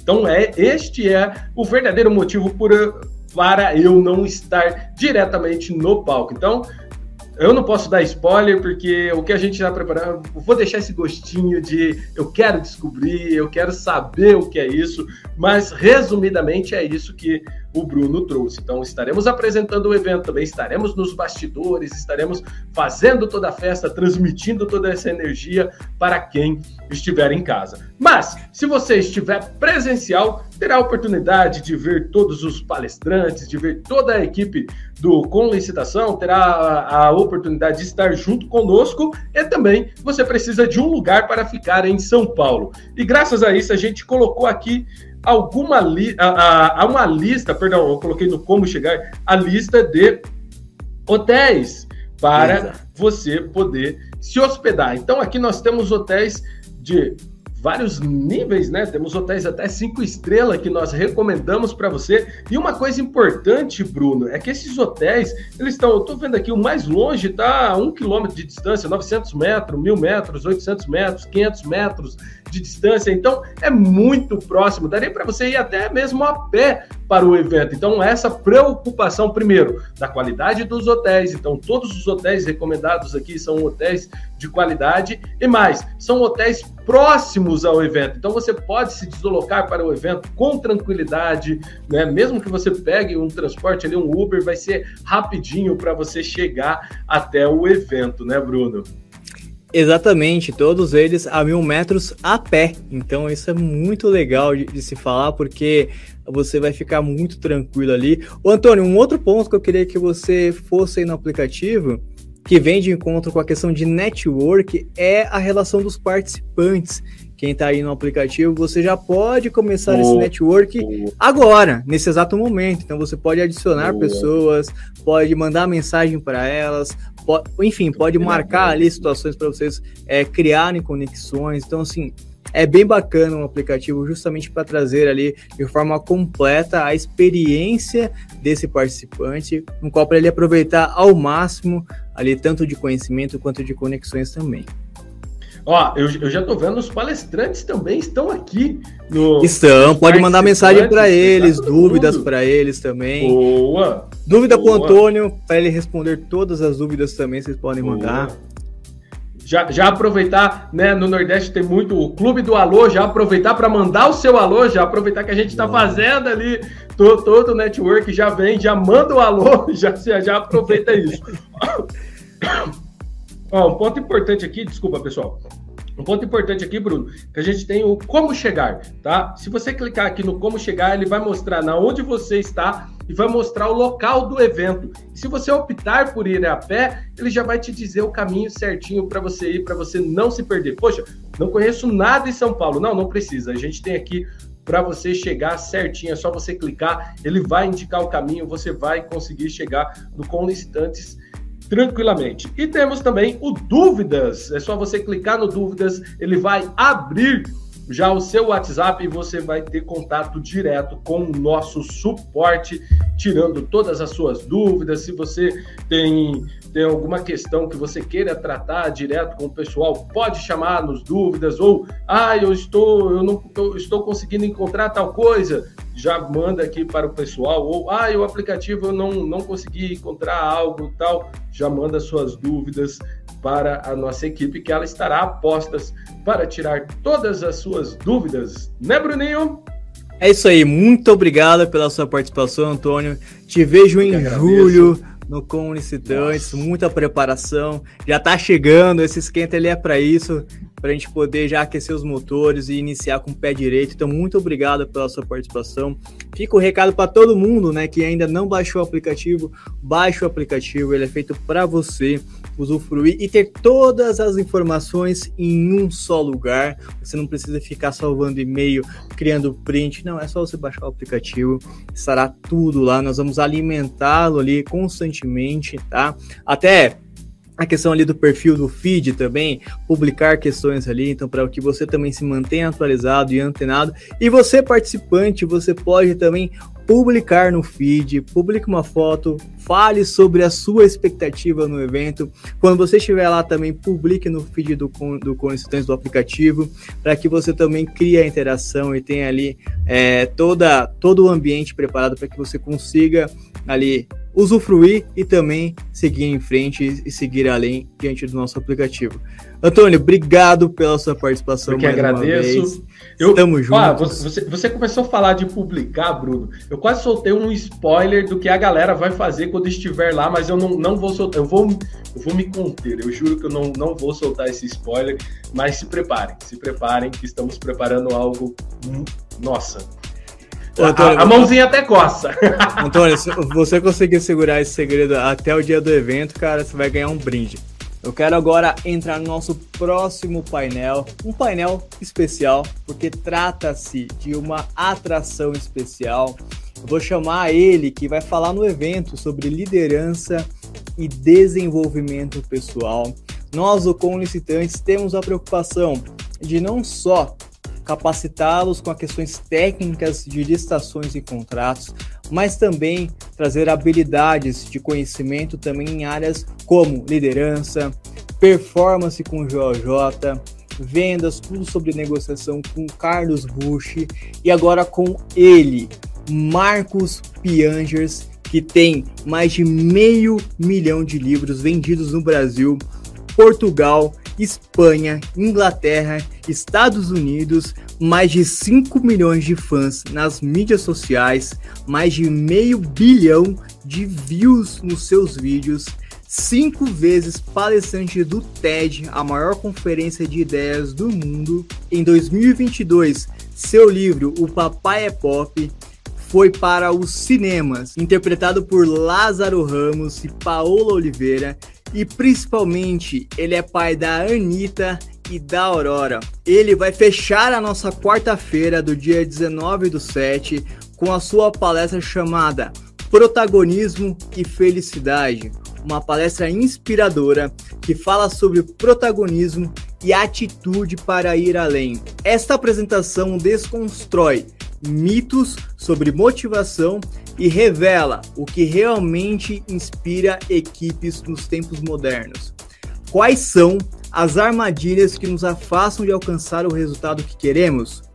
Como transformar nossa vida em algo que tenha significado? Como encontrar a felicidade em momentos simples da sua vida? Essas serão as perguntas que serão respondidas no Como Licitantes 2023. Marcos, eu queria começar por uma pergunta sobre liderança é, que é muito comum hoje a gente estar tá abordando esse tema, e começar por uma pesquisa, fazendo um paralelo, é, feita pela, pela uma consultoria empresarial de recrutamento, a Michael Page, que, que falou que a cada 10 profissionais que pedem demissão, oito desses profissionais acabam pedindo demissão por conta é, da sua gestão e tudo mais. E também fazendo um paralelo com as empresas.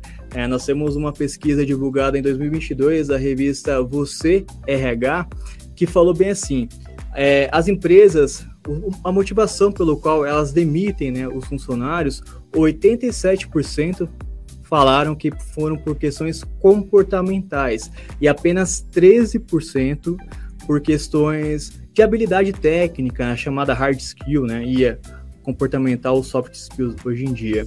É, gostaria que você comentasse, porque hoje em dia nós temos muita informação, onde todo mundo pode se desenvolver, é, mas por que, que a gente ainda encontra, é, essas pesquisas foram feitas em 2022, um tempo ainda de muita informação, né? Ainda encontram dados como esse? Bom, feliz demais de estar aqui conversando com você, Bruno. Vamos lá, eu acho que você traz algumas questões, já de cara a gente traz algumas questões para discutir aqui que são bem profundas, né? Então imagina que a gente chega no mundo cheio de ímpeto realizador, cheio de curiosidade, cheio de vontade de fazer diferente. Então os grandes inovadores que a gente vai conseguir pensar rapidamente assim, a gente vai pensar óbvio no Steve Jobs, primeiro grande é, é, inovador que a gente vai pensar vai ser o Steve Jobs, que nos impactou enormemente com a invenção de um negocinho desse que se chama iPhone mudou o mundo em 2007. Antes dele vai Thomas Edison, depois dele a gente vai falar do Elon Musk. A gente sempre vai, vai ter alguns empreendedores, alguns líderes, alguns, alguns visionários ao nosso redor, e eles todos vão ter características muito parecidas. Todos eles se comportam que nem crianças. O que eu quero dizer com, com isso? São pessoas que não se deixaram levar por um processo educacional padronizador robótico, que transforma você numa maquininha, num autômato que só faz o que todo mundo faz do jeito que todo mundo faz.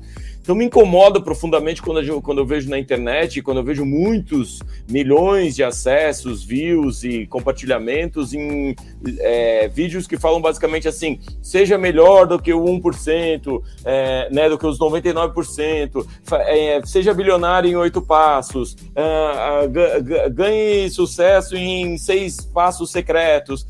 Meu, não é assim que a gente vai chegar a lugar nenhum, né? Não é assim que nenhum desses empreendedores chegou lá, não é assim com, que nenhum desses milionários, bilionários, e, claro, não existem só bilionários felizes, né? Que uma pessoa feliz chega no, no que a gente chama de sucesso. O caminho não é para fora, o caminho é para dentro. Então a gente tem que olhar para dentro. E esse é o caminho ninguém quer fazer, porque a gente não foi treinado para isso. Porque na escola a gente foi treinado a, a, a se preparar para fora, ou seja, alguém nos diz, faz isso, decora, aplica, decora, aplica, decora, aplica. Alguém nos diz, você tem que basicamente eh, passar esses 12, 15 anos tirando boas notas e sendo penalizado por más notas, ou seja, sendo penalizado se você dá uma resposta diferente ou dá uma resposta é, muito inovadora. Então eu e você a gente foi preparado para isso, para não ser inovador, para não fazer o caminho de olhar para dentro, para não ter autenticidade para não ser basicamente um bom líder. A gente repete padrões e a gente basicamente faz isso, uh, lamentavelmente, durante a vida toda. Então, quando a gente olha dados como que você trouxe, é, 87% das demissões são comportamentais. O cara não fez esse caminho para dentro.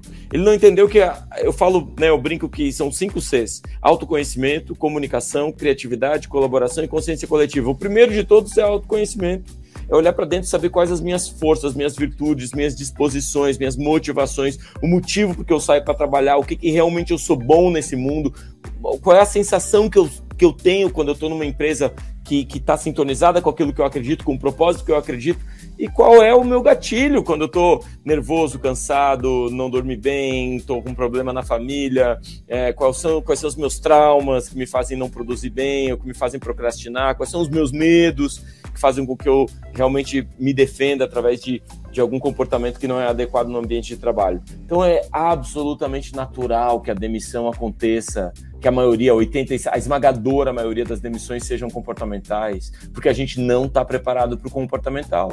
Se a gente é, tiver dor de cabeça, eu sei qual remédio eu tomo. Se eu cortar o dedo, eu sei qual band-aid eu coloco. Se eu tenho problemas internos, emocionais, é, se eu tenho inabilidades é, é, é, em grupo, um, eu não sei como me comportar, não sei o que fazer.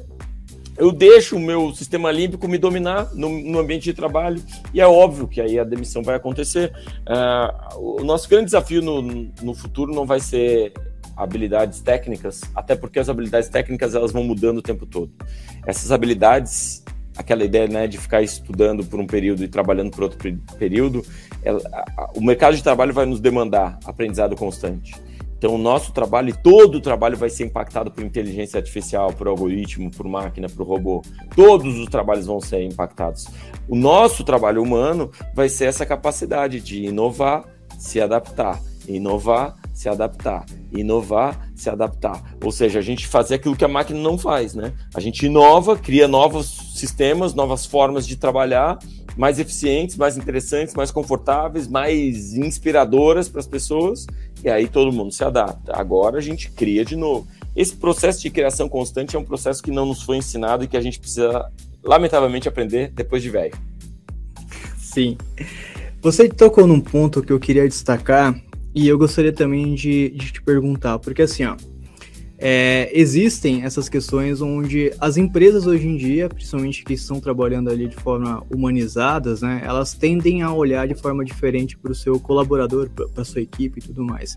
É, se eu entendi isso como empresa, como empresário e tudo mais, o que, que eu devo fazer? Quais são as atitudes que eu tenho que ter dentro da minha empresa para é, motivar e também desenvolver essas questões, essas habilidades que não foram ensinadas, mas eu tenho bo uma boa equipe, pessoas é, de caráter que desempenham bem seu trabalho e eu quero investir nessas, é, nessas pessoas e desenvolver isso nelas. Então, é, o que, que você orientaria esse empresário que entendeu esse problema, uhum. ele quer se desenvolver, ele quer desenvolver a sua equipe, e mas qual caminho que ele começa, por onde ele deve agir? Eu acho que a área mais bem posicionada para fazer esse tipo de movimento é o RH, né? O antigo RH, agora divisão de pessoas, é, cada empresa chama de um jeito, né? É, mas essa percepção migrando, inclusive na nomenclatura, nos traz a reflexão de que talvez realmente não sejam meramente recursos, né? A gente trava, tratava recursos financeiros e recursos humanos da mesmo jeito, chamando do mesmo nome, né? Recurso. A verdade é que pessoas é, inevitavelmente vão trazer emoções, traumas, backgrounds, né, histórico familiar, relação com, com colegas, né, é, é, disposição de aprendizado diferentes no ambiente de trabalho. E é por isso que eu acho assim que a área do, do, do RH, a área de pessoas, deveria estar sim bem focada nisso, porque eu acho que uma pesquisa de 2017 da PwC estava já mostrando que as habilidades mais importantes no mercado de trabalho foram entrevistados 2 mil CEOs, tá? As mais demandadas, as mais importantes, as mais é, é, é, é, que os CEOs mais queriam dentro das suas empresas e, e, as mais difíceis de encontrar, as mais complicadas de encontrar no, nas entrevistas de emprego, eram habilidades relacionadas à criatividade, inovação, autogestão, trabalho em equipe. Ou seja, essas são habilidades que lá desde 2017 a gente já tinha pistas do que desenvolver nas nossas equipes. Então eu acho sim um, um, uma divisão de, de, de, pessoa, um líder, um empreendedor, devia sim estar focado em contratar pessoas que estão investigando as suas virtudes. Por exemplo, vou te dar só um, um exemplo que eu acho que pouca gente conhece, mas é, tem um grande pesquisador, um cientista, um professor chamado Martin Seligman. Ele percebe, ele estuda primeiro depressão, burnout, depois ele passa a entender as pessoas que vão, que vão bem no mercado de trabalho, que, que desempenham bem. Ele começa a perceber que existem é, é, é, é, pontos em comum nas pessoas que vão bem no ambiente de trabalho, né? Ele desenvolve, então, ele é o pai, o Martin Seligman é o pai da, do que ele chama de psicologia positiva.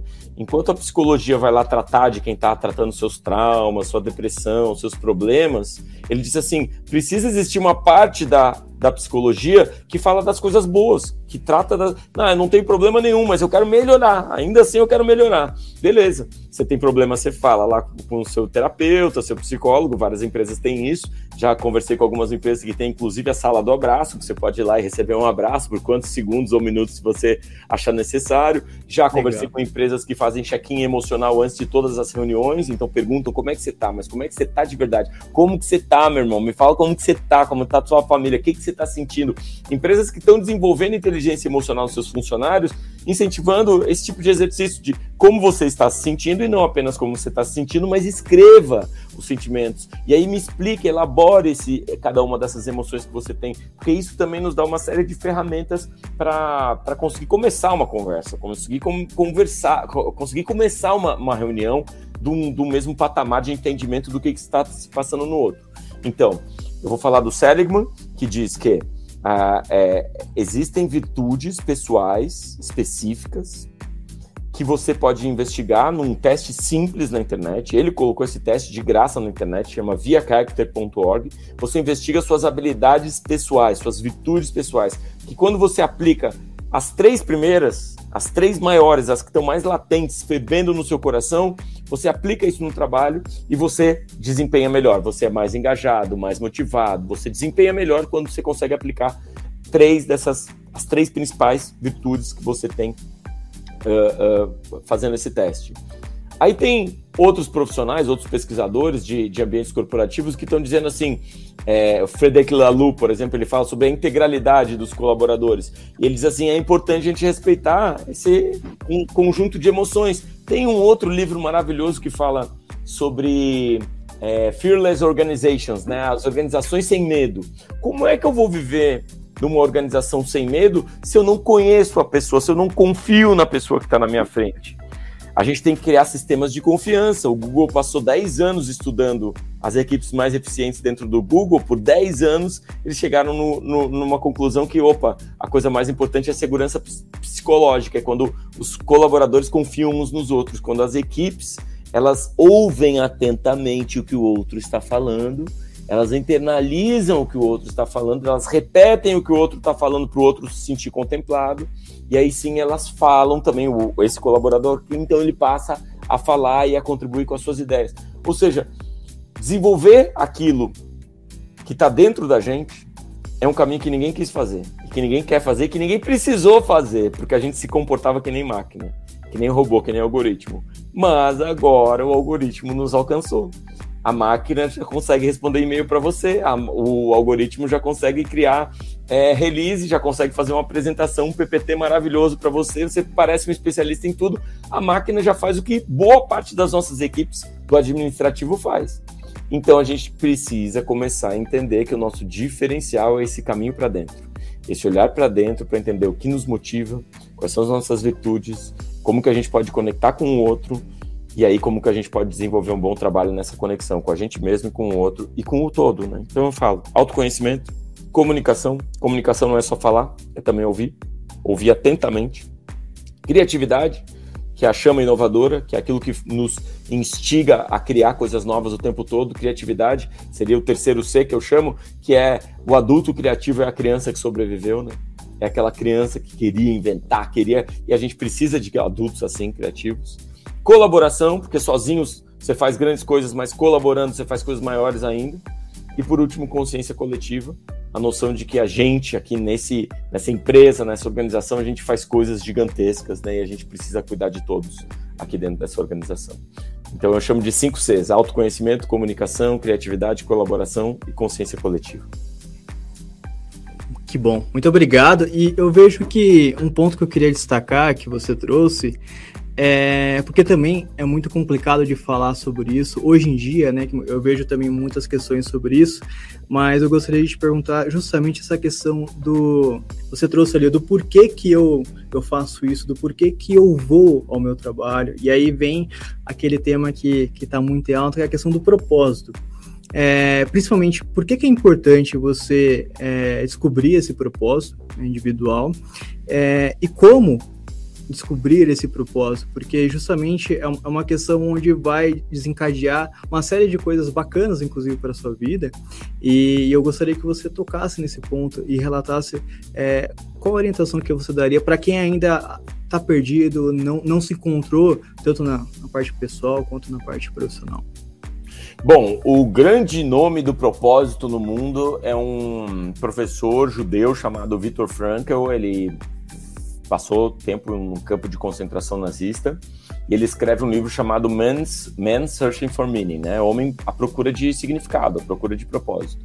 E é, ele acaba chegando a uma série de conclusões muito interessantes e que estão até hoje com a gente e que nos traz reflexões no seguinte sentido: a vida ela tem momentos muito bons e momentos muito ruins. E todo esse pacote é um pacote que a gente precisa abraçar. Negar os sentimentos e os momentos ruins da vida já é em si um sentimento, já desperta na gente uma emoção ruim. Abraçar e aceitar os acontecimentos e as coisas ruins da vida já desperta na gente em si um, uma sensação boa. A gente está aceitando aquilo que a vida nos dá. Então existe o que a gente controla e o que a gente não controla, e isso conversa muito com os filósofos estoicos, né? Os estoicos falavam exatamente isso. Existem coisas que você controla e coisas que você não controla, você deveria, deveria focar naquilo que você controla. Suas habilidades, o seu preparo para cada uma dessas coisas acontecer se você estivesse preparado. Nietzsche fala do amor fátio, o amor pelo destino, amor pelo que me acontece. Você vai achar o seu propósito quando você estiver disposto a viver uma vida de serviço para o outro. É isso que a gente chama de propósito. Não existe propósito para si mesmo. O propósito é sempre para o outro. Você pode dizer, inventar que o seu propósito é acabar com a fome, é, curar a malária, como o Bill Gates está fazendo, é, acabar com as guerras no mundo, salvar a humanidade da hecatombe ecológica, né? Maravilhoso, são propósitos incríveis. Mas provavelmente sozinho seria um pouco egocêntrico demais você dizer assim, esse é o meu propósito, e sozinho você fazer isso, né? Então, a, a, a, a sugestão que a gente sempre dá é, viva uma vida de serviço. Você, no, no, no lugar que você tiver, no, no, escritório que você tiver, na empresa que você tiver, você vai achando aquilo que a sua empresa faz de melhor para o outro. E aí, ao perceber aquilo que a sua empresa faz de melhor para o outro, você aos poucos vai se aliando a esses grandes propósitos, né, essas grandes transformações que a gente quer é, causar no mundo. Mas o propósito primeiro é atender bem o telefone. O propósito primeiro deveria ser responder gentilmente um e-mail. É num, num encontro ser a sua melhor versão. Porque aí você está treinando para que quando uma grande missão esteja na sua frente, você consiga desempenhá-la. a gente quer sempre o grandão primeiro. A gente quer sempre, não, eu já quero ir para o espaço. Primeiro você tem que aprender a fazer continha, cara. Primeiro você tem que aprender a, a entender é, né, como, como você no pouco pode treinar para ser a sua melhor versão. No pouco, no pequeno mesmo, para aí sim você tá bem treinado quando grandes missões, a vida vai, vai oferecendo grandes missões né, para quem está disposto a servir, vai oferecendo grandes missões e aí sim você você lá na frente vai conseguir perceber. E aí, para quem ainda fica um pouco ainda olhando para isso de uma forma meio nublada, meio, pô, eu não estou entendendo, será que é... não pensa, propósito geralmente é o que está na nossa frente. Então, no futuro, a gente sempre fica pensando, ah, o meu propósito é isso, é fazer tal coisa. A gente sempre está olhando. Experimenta talvez fazer o contrário. Imaginar que você já está no final da vida e que você olha para trás e deixou um legado. Qual o legado que você quer fazer? O legado está no passado, o propósito está no futuro. Se você fizer essa imaginação de como, como seria imaginar a sua vida no final da vida e olhando para trás, aí as coisas começam a ficar um pouco mais claro, né? No meu caso, eu espero de verdade que eu deixe como legado duas meninas bem educadas, né? Um, uma mãe respeitada, minha mãe, uma, uma esposa feliz, né, que eu deixe como legado uma inspiração para outras famílias, para outros pais que vierem depois da gente, que eu deixe como legado a inspiração para outros profissionais é, buscarem ser a sua melhor versão, cada vez mais humanos, mais gentis, porque eu acredito nisso, que a gente não é um bom pai se não for um bom marido, e a gente não é um bom marido se a gente não for um bom homem, ou seja, a gente tem que estar sempre buscando esse, essa evolução, no final das contas, esse é o nosso propósito comum de toda a humanidade, evoluir entender que a gente precisa melhorar e, e para melhorar a gente precisa abraçar as coisas boas e ruins que nos acontecem. E certamente você está cumprindo o seu propósito muito bem, viu? Muito Tomara, bem mesmo. A gente, a gente acompanha aqui o seu trabalho e realmente é muito impactante é, e inspirador, né? Porque você ensinou a, através de uma dor que você vivenciou, né? Ali Uhum. quando você teve a sua primeira filha e teve a coragem de ensinar. Então isso e hoje a gente consegue ali, você consegue atingir pessoas a mundo. A gente viu ali 5 milhões né, de, de livros vendidos, né? Brasil afora. É, consegue atingir, consegue cumprir com isso. Eu- isso eu posso te garantir, né? Porque também a gente aqui acompanha e você não à toa está no Conicitantes também, é, para poder também di- disseminar essa semente, porque justamente é muito impactante, é muito importante para todo mundo. Eu Vai quero. Vai, vai, vai mesmo. Ô, ô Piangers, você falou sobre a questão de paternidade, hein? Eu, eu queria entrar n- nesse assunto com, com você, porque é, ser pai é, requer, o, o- o bom pai, ser pai, você é um bom líder automaticamente. Você lidera ali É, um essa é a parte bonita, né? O serzinho ele já, já te considera o líder, me diz o que eu devo fazer e em geral ele faz o que você faz, não o que você fala para fazer. Então seu filho ele vai ser gentil se você for gentil e honesto se ele for, se você for honesto e vai ler livros se você ler livros e vai tratar todo mundo bem se você tratar todo mundo bem. Então você guia pelo exemplo, né? Sim.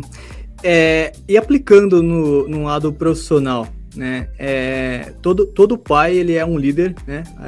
Por essa questão, mas para esse lado profissional, é, a- a- aquela pessoa que ainda não é pai ou não, não vivenciou essa experiência, o quão impactante é, é, você já ter essa, essa experiência com, com um filho, por exemplo, e aplicar isso no seu dia a dia, até visando o lado profissional, o crescimento, você desenvolver esse lado de liderança é, internamente, trazer o coração, principalmente, igual você falou da questão de criatividade e tudo mais, é, não deixar a criança morrer, né? Então, são, são pontos que são bem bacanas, mas é, que eu gostaria que você falasse um pouco, porque a paternidade, ela requer muito isso, e eu também sou pai, é, a gente não pode errar tanto, né? A gente tem sempre que lembrar que tem alguém nos espelhando ali é, diariamente. Então, esse é um desafio também, porque às vezes você, poxa, é, tem as suas emoções também, tem as suas Uhum. questões, então você tem que sempre olhar isso com muito cuidado, com muito carinho também. Bom, a gente sabe que um líder ele não é o chefe, né? Um chefe muitas vezes não é um líder. O- não tem nada a ver a posição hierárquica que você tem na empresa para definir uma liderança. O líder é aquele que inspira e cuida, né? Então, alguns líderes são melhores na inspiração, outros líderes são melhores no cuidado. Alguns líderes conseguem ter as duas coisas. É muito importante, qualquer eh, gerente, líder de, de equipe de venda sabe, né? Que muitos vendedores já chegam derrotados na hora de conversar com o cliente, né? Eles já estão derrotados, ou seja, a gente precisa cuidar desse cara, desse vendedor, para que ele psicologicamente chegue melhor e consiga lidar com, com, com as conversas, os encontros e as reuniões marcadas de uma maneira mais positiva, né? mais é, conectada né? com o potencial dele, como a gente falava antes. Então o líder ele tem que estar sempre cuidando da equipe, ele está cuidando, e esse cuidado é algo que, de novo, é um serviço, é um propósito, é um, é um exercício e é um, um serviço que a gente não foi tipicamente acostumado, né? A gente sabe que as mulheres, sim, elas são incentivadas a cuidarem através da maternidade, portanto, elas são melhores, muitas vezes, né, são melhores gestoras e cuidadoras, por isso que o nosso RH está sempre cheio de mulher, né? E por isso que as enfermeiras são uma maioria mulheres, por isso que as professoras são em maioria mulheres. Aquele senso de cuidado e de afeto é expli- explicado, inclusive, biologicamente, né? Tem um neurocientista chamado Jacques Pansett, que ele explica isso do ponto de vista biológico mesmo, né? E então assim, nós homens a gente precisa desenvolver também essa capacidade de cuidado, de escuta, de empatia, de compaixão. Só que a gente é bom numa outra área que é da inspiração, do, do líder visionário. O líder que olha e diz assim: é para lá que a gente vai. Vambora! E aí, de novo, esse líder ele precisa ter cuidado bem dos seus traumas para entender que aquilo não é uma posição egocêntrica, porque olha só o perigo que é um, um líder egocêntrico, que diz assim: vamos lá, todo mundo, 10, 100, mil, 10 mil funcionários, vamos todo mundo para esse lado aqui. Agora o negócio é metaverso. E aí muda a empresa toda, gasta bilhões, né? E diz: opa, não era metaverso, desculpa, vamos para outro lado, volta, volta, volta. Olha o custo que tem isso, né? Olha o, olha, olha o custo emocional também para sua equipe que tem quando um CEO ele é egocêntrico. Então eu gosto muito do conceito de liderança de uma professora chamada Frances Frey, e ela diz que o bom líder ele tem autenticidade, ou seja, ele tem uma boa conexão com ele mesmo, com essa visão. Você pode ver é, Elon Musk, Steve Jobs, esses líderes que a gente acha assim, esses visionários, a gente diz assim, cara, esses caras eles não estavam copiando ninguém, eles estavam fazendo e juntando referências e dizendo assim, eu vim aqui para dar meu show.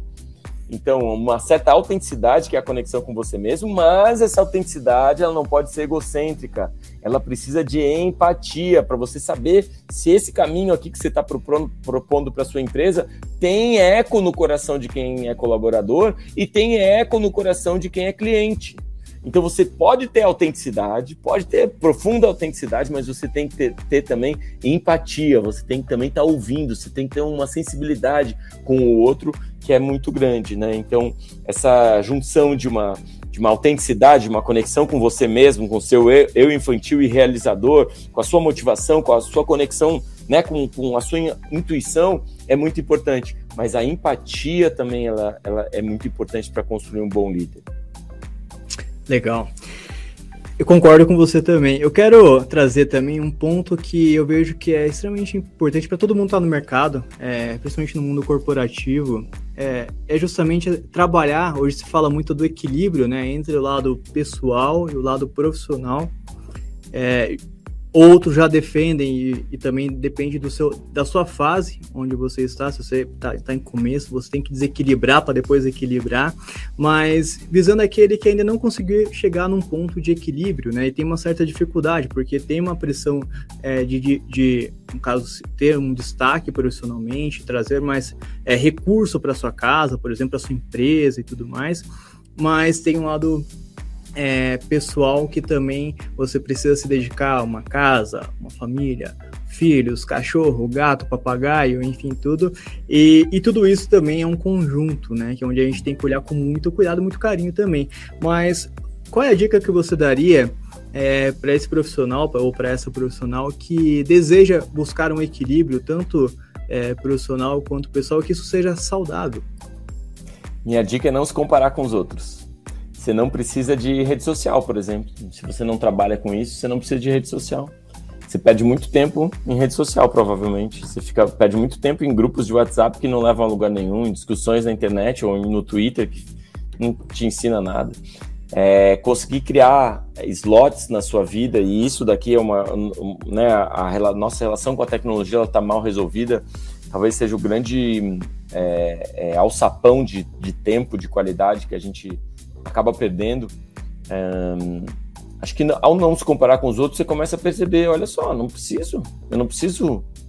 É, muitas vezes eu não preciso responder e-mail agora, eu posso responder e-mail daqui a pouco. Agora eu tô com meus filhos, eu tô com minha família.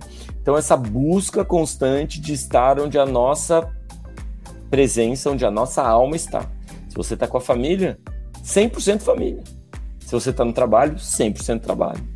Então, claro, eu tô no trabalho, eu tô pensando um pouco na minha família, né? Às vezes. E eu tô no, no, com a família, de vez em quando eu também tenho umas ideias para o trabalho e tal. Mas fazer com que esses processos sejam processos que não sejam intrusos, que não sejam ruídos na relação com a sua família.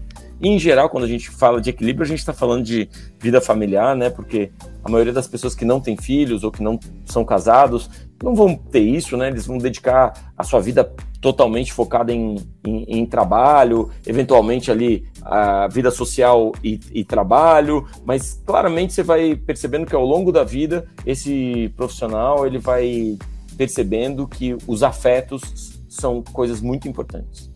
Então, uma pessoa que fica tempo demais só focada no trabalho acaba virando uma pessoa solitária acaba virando uma pessoa sem muito sentido da vida, porque o que nos traz sentido é, esse, é só a nossa capacidade de conexão com o outro, né? Então, por mais que a gente construa grandes empresas, estava até falando com o Bruno, que é um dos maiores especialistas de sucessão em empresas familiares, né? E ele estava me contando que o que mais acontece é um senhorzinho de 80 anos que fundou um império e agora não tem para quem passar porque os filhos ressentidamente não querem assumir a empresa do cara. Porque ele estava só trabalhando, só trabalhando, só trabalhando, não foi um bom pai. E os filhos diziam assim: tomara que quebre essa empresa aí. Eles têm ressentimento com o pai e com a empresa, eles não querem. Ah, quando se envolvem, se envolvem de uma forma meio sabotadora no negócio. E aí você vê, né? como as relações afetivas são importantes e talvez sejam a coisa mais importante, porque ninguém vai levar império nenhum pro, pro cemitério, ninguém vai levar é, nenhuma, nenhuma conta bancária é, para outra vida, né? Mas os nossos afetos, aquilo que nos constitui como pessoas, isso fica para sempre na memória dos filhos, na memória dos netos, na lembrança e como legado mesmo de humanidade. Então, a nossa busca por equilíbrio é um entendimento de que o dinheiro, o mercado, a realização profissional, ela serve para ela serve para dar a base de sustentação para uma vida feliz com outras pessoas, com as pessoas que você ama e com pessoas que amam você. E não o contrário, né? Alguns, algum, a, a, o desequilíbrio está em justamente não conseguir perceber esses afetos como valiosos, né? Porque as coisas mais valiosas de verdade na vida não, não são coisas. Isso é verdade. Isso é verdade. Eu quero, até pra gente encerrar aqui a, a tua participação, Piangers, infelizmente, é, eu quero só, pra gente também poder entender, é, aquele que tá preocupado, aquela pessoa que tá preocupada com tanta informação. É, hoje em dia se fala muito sobre a velocidade das coisas, né? O mundo muda a todo momento, enfim, essa preocupação, esse, é, até, até eu, na, minha, na minha opinião, pelo menos, até não é tão válida assim, acho que tem outros poréns aí no caminho, mas o que, que você enxerga, você Piangers, é, em relação ao futuro das empresas né, que estão no mercado hoje, principalmente falando de Brasil, é, como que vai ser esse cenário? É, você enxerga pontos de melhorias? Você ou já tem melhorias já sendo aplicadas? Já não é mais igual antigamente? É, o que que você enxerga daqui para frente? E principalmente para a gente poder é, compreender em que ponto ou em que patamar nós estamos?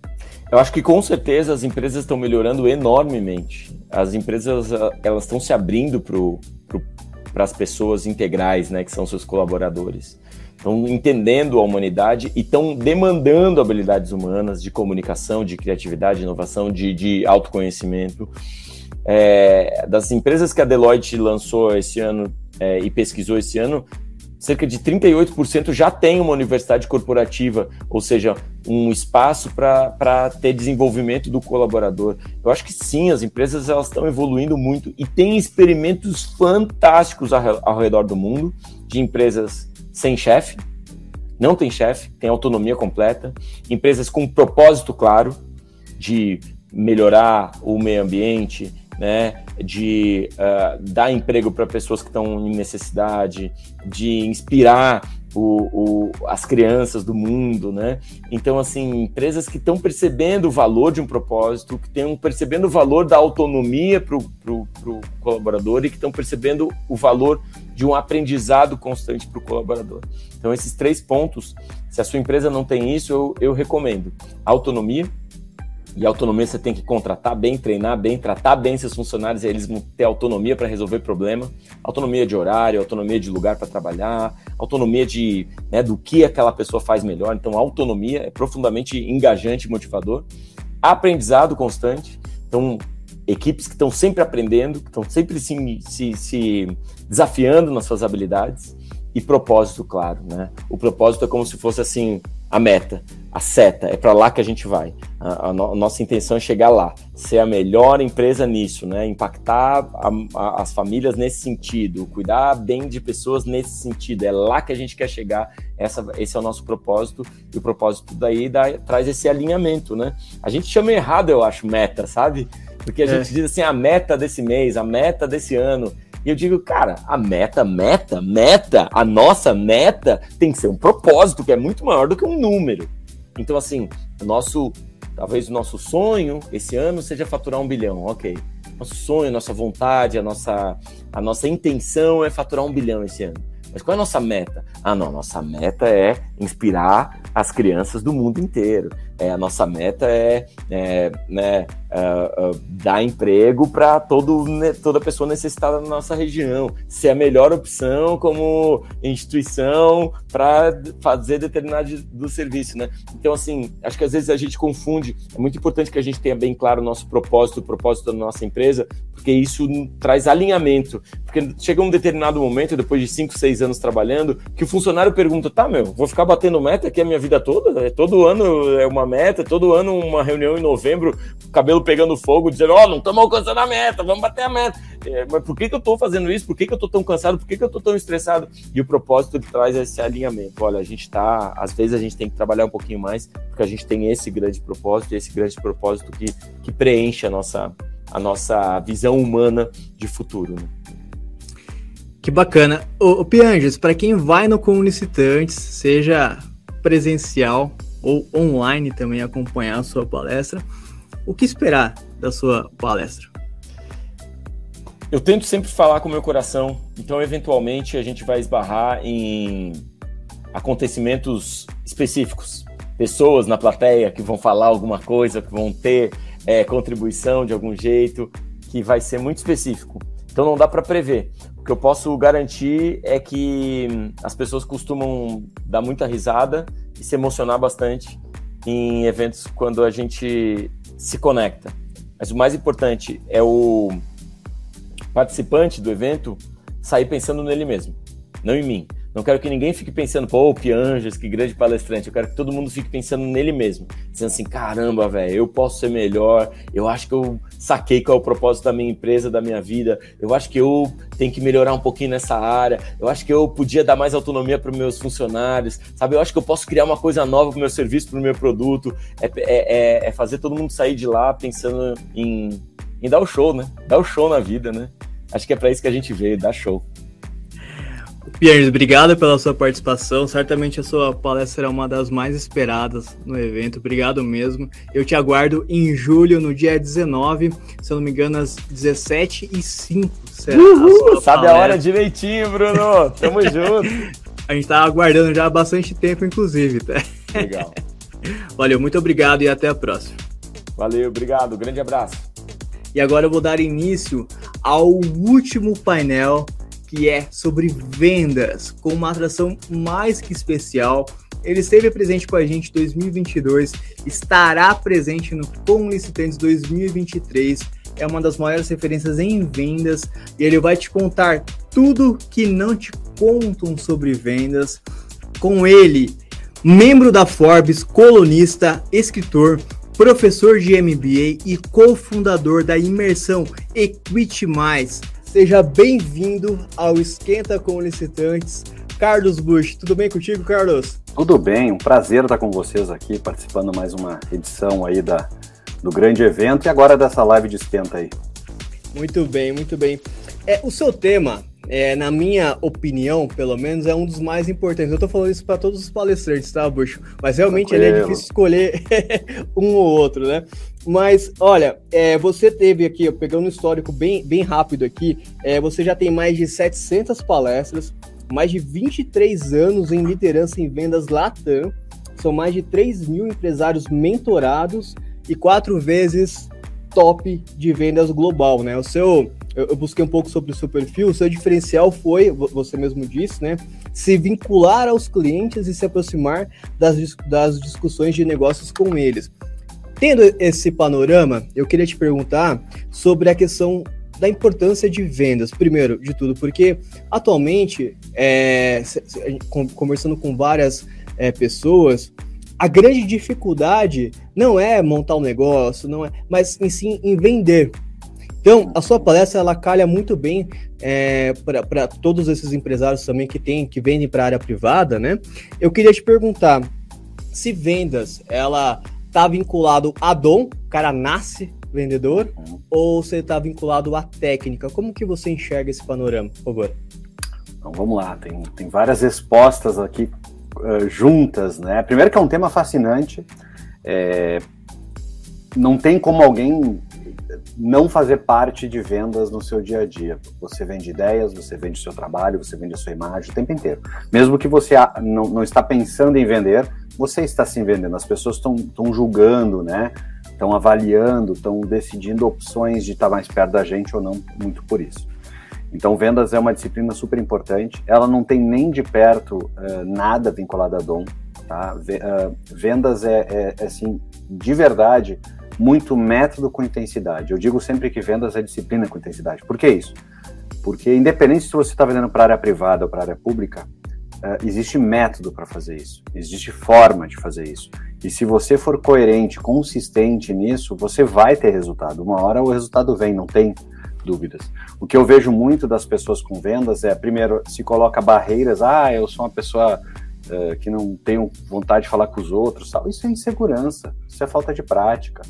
Eu sou uma pessoa introspectiva e olha só, já fiz quase 800 palestras aí desse jeito. Por quê? Porque eu entendi que o meu objetivo é ajudar as pessoas. Então, às vezes, você tem que parar de pensar que você está querendo vender e você tem que começar a se posicionar com qual objetivo. Cara, como é que eu ajudo aquela empresa? Como é que eu ajudo aquele órgão que eu estou tentando participar de um certame licitatório? Pô, pensa comigo, se você está querendo servir, fazer alguma coisa adequada, positiva, é, eles que têm que te agradecer por estar tá fazendo isso, não é tu que está criando nenhum inconveniente, né? Então, a gente tem esses, esses estigmas que vão caindo ao longo do tempo, exatamente para quem mantém a disciplina e a consistência em vendas, né? E, e, e assim, sinceramente falando, vendas é muito mais não do que sim. Então, se você não entender que vendas é um método, é um processo, você vai sofrer a maior parte do tempo, né? E agora, se você entende que é um processo, você, você entende que se de cada 30 participações eu vendo uma, você sabe que cada uma que você participa, você está mais perto da que você vai fechar. Então você não fica triste 29 vezes para ficar uma feliz, você vai ficar feliz nas 30 da mesma proporção, independente se fecha ou não, porque você está seguindo um método, um processo. A curto prazo talvez não fique claro, a médio prazo a gente duvida, a longo prazo se comprova. Sempre foi assim, sempre vai ser. Muito bem. Quero, eu quero aproveitar então até dar uma indicação, porque a pergunta que eu vou fazer está ligado a isso, né? Você tem um conteúdo gratuito no YouTube que é muito bom. Eu particularmente consumi ele inteiro, que é a tríade do protagonista. E eu quero aproveitar uma pergunta sobre é, um dos conteúdos que você soltou, são 10 episódios, se não me engano, né? São 10. Uhum. São é uma 10, série, né? É uma série que engloba vários pilares, a trilha de programação deles, que eu chamo de não venda, né? Por que, que eu chamo de não venda? E não é que não é para vender, é que eu, eu entendo que a gente não tem que vender, a gente tem que fazer o cliente comprar. Né? E são coisas muito diferentes, ou seja, a gente tem que ser interessante e não interesseiro, né? Então é por aí que, que eu provoco as pessoas nessa série no YouTube. Legal. Sobre ser interessante e não ser interesseiro, eu vou, eu vou perguntar daqui a pouco, tá? Porque é bem, bem importante isso. Tá bom. Mas eu quero dar esse exemplo aqui que você colocou, que o, o John Kennedy, né, quando ele foi, é, ele, ele falou que ele iria é, almejar ir para a Lua e tudo mais. No discurso dele, ele colocou: Nós escolhemos ir para a Lua. E você citou isso na, na tríade, né? E tá muito ligado à questão da mentalidade é, a mentalidade, ele não se preocupou em ficar justificando é, o porquê e tudo mais, ainda mais na, naquela época que foi uma época é, bem conturbada ali para os Estados Unidos. Eu quero é, te perguntar quanto que você considera importante agora no ponto de vista profissional, tanto de uma empresa ou do próprio profissional, é ter a mentalidade correta, principalmente para vendas. Vendas você tem que ser protagonista? Como que você considera essa mentalidade de um vendedor, de um empresário? Uhum. É, eu, esse discurso eu uso ele, né, como exemplo de pano de fundo para mostrar para as pessoas a importância de escolher vencer, né? Porque a gente normalmente uh, terceiriza a responsabilidade de coisas que a gente não sabe se vai ganhar ou vai perder, exatamente pelo medo de julgamento das pessoas. Então, ah, eu vou. Tenho que vender tanto, porque senão eu vou quebrar. Tenho que vender tanto, porque senão meu chefe vai me demitir. Tenho que vender tanto, senão eu vou ficar em oitavo lugar no mercado. Ou seja, sempre tem um terceiro te empurrando. Isso faz com que tu tá. Isso, na maior parte das vezes, independente se é verdade ou não a tua afirmação, é tu que está te escondendo atrás disso para se justificar. Uh, o que o Kennedy faz no momento em 62, né, os Estados Unidos anunciando o programa espacial para ir para a Lua, no momento da Guerra Fria, Estados Unidos muito em desvantagem frente à União Soviética, ele vai no estádio e anuncia: nós escolhemos ir para a Lua. E essa frase para mim me impactou muito, eu uso no meu livro, inclusive, porque ele mostra que eles escolheram. Não é eu tenho que ir, eu preciso ir, se eu não for acontecer tal coisa. E olha só esse mindset. Se você escolhe uma coisa, não, se alguém vai ver se você consegue ou não, não vai mudar o teu resultado. Agora, se tu escolhe, tu tem muito mais chance de ter o resultado. Então, isso tem a ver com vendas, isso tem a ver com performance. Se você escolhe vencer, é, você tem muito mais chance de vencer do que aquele que escolhe não perder, aquele que joga para não perder, né? Então, sempre te pergunto, tu tá jogando para perder, para não perder ou tá jogando para ganhar? Tu, tu tá assumindo, na verdade, fazendo a melhor? Vou fazer uma pergunta para ti, assim, imagina que a gente tu tá fazendo um processo, independente se é público ou privado. A pergunta que eu faço sempre é: essa proposta ela é imbatível?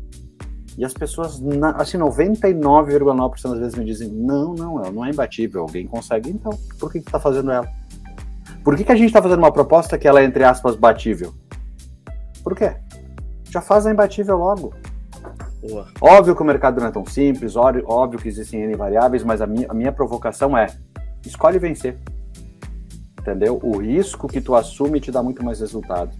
E a única coisa que tu perde com isso é a opinião dos outros, e a opinião dos outros não te leva a lugar nenhum. Muito bem, muito bem.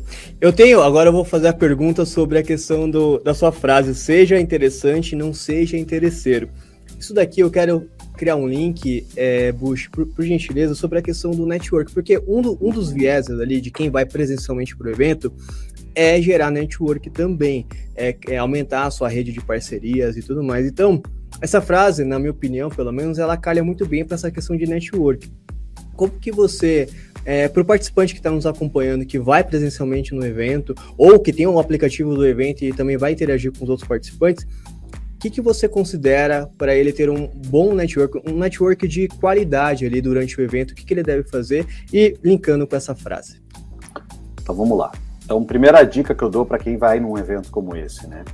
Normalmente a gente vai num evento com a cabeça do tipo assim: nossa, vou naquele evento ver quem vai me surpreender.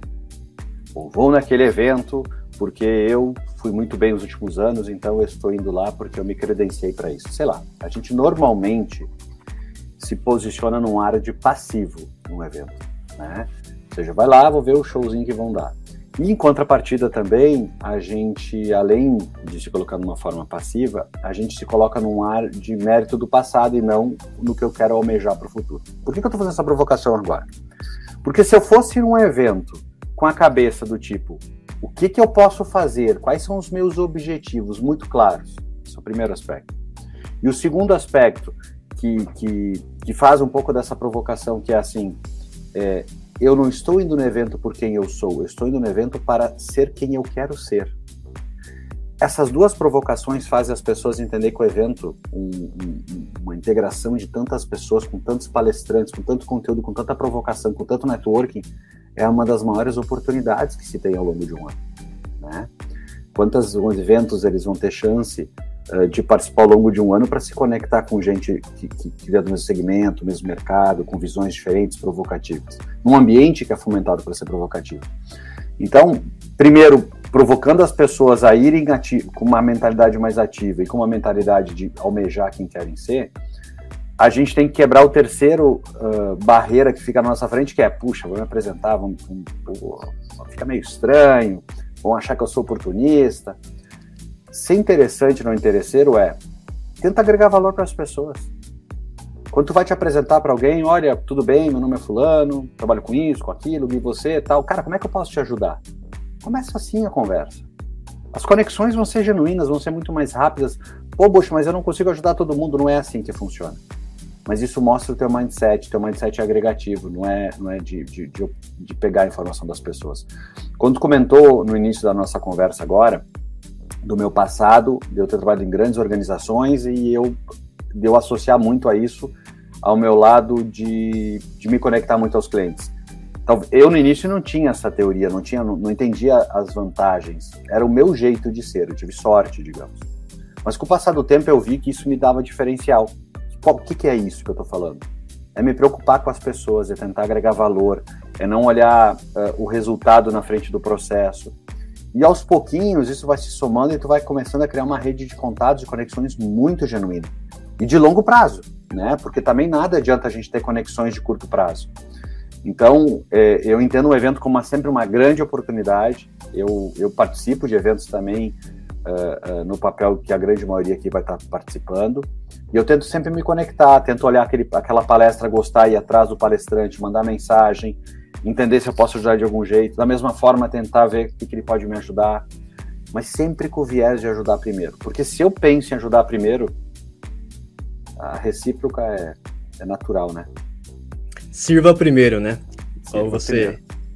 Muito bem.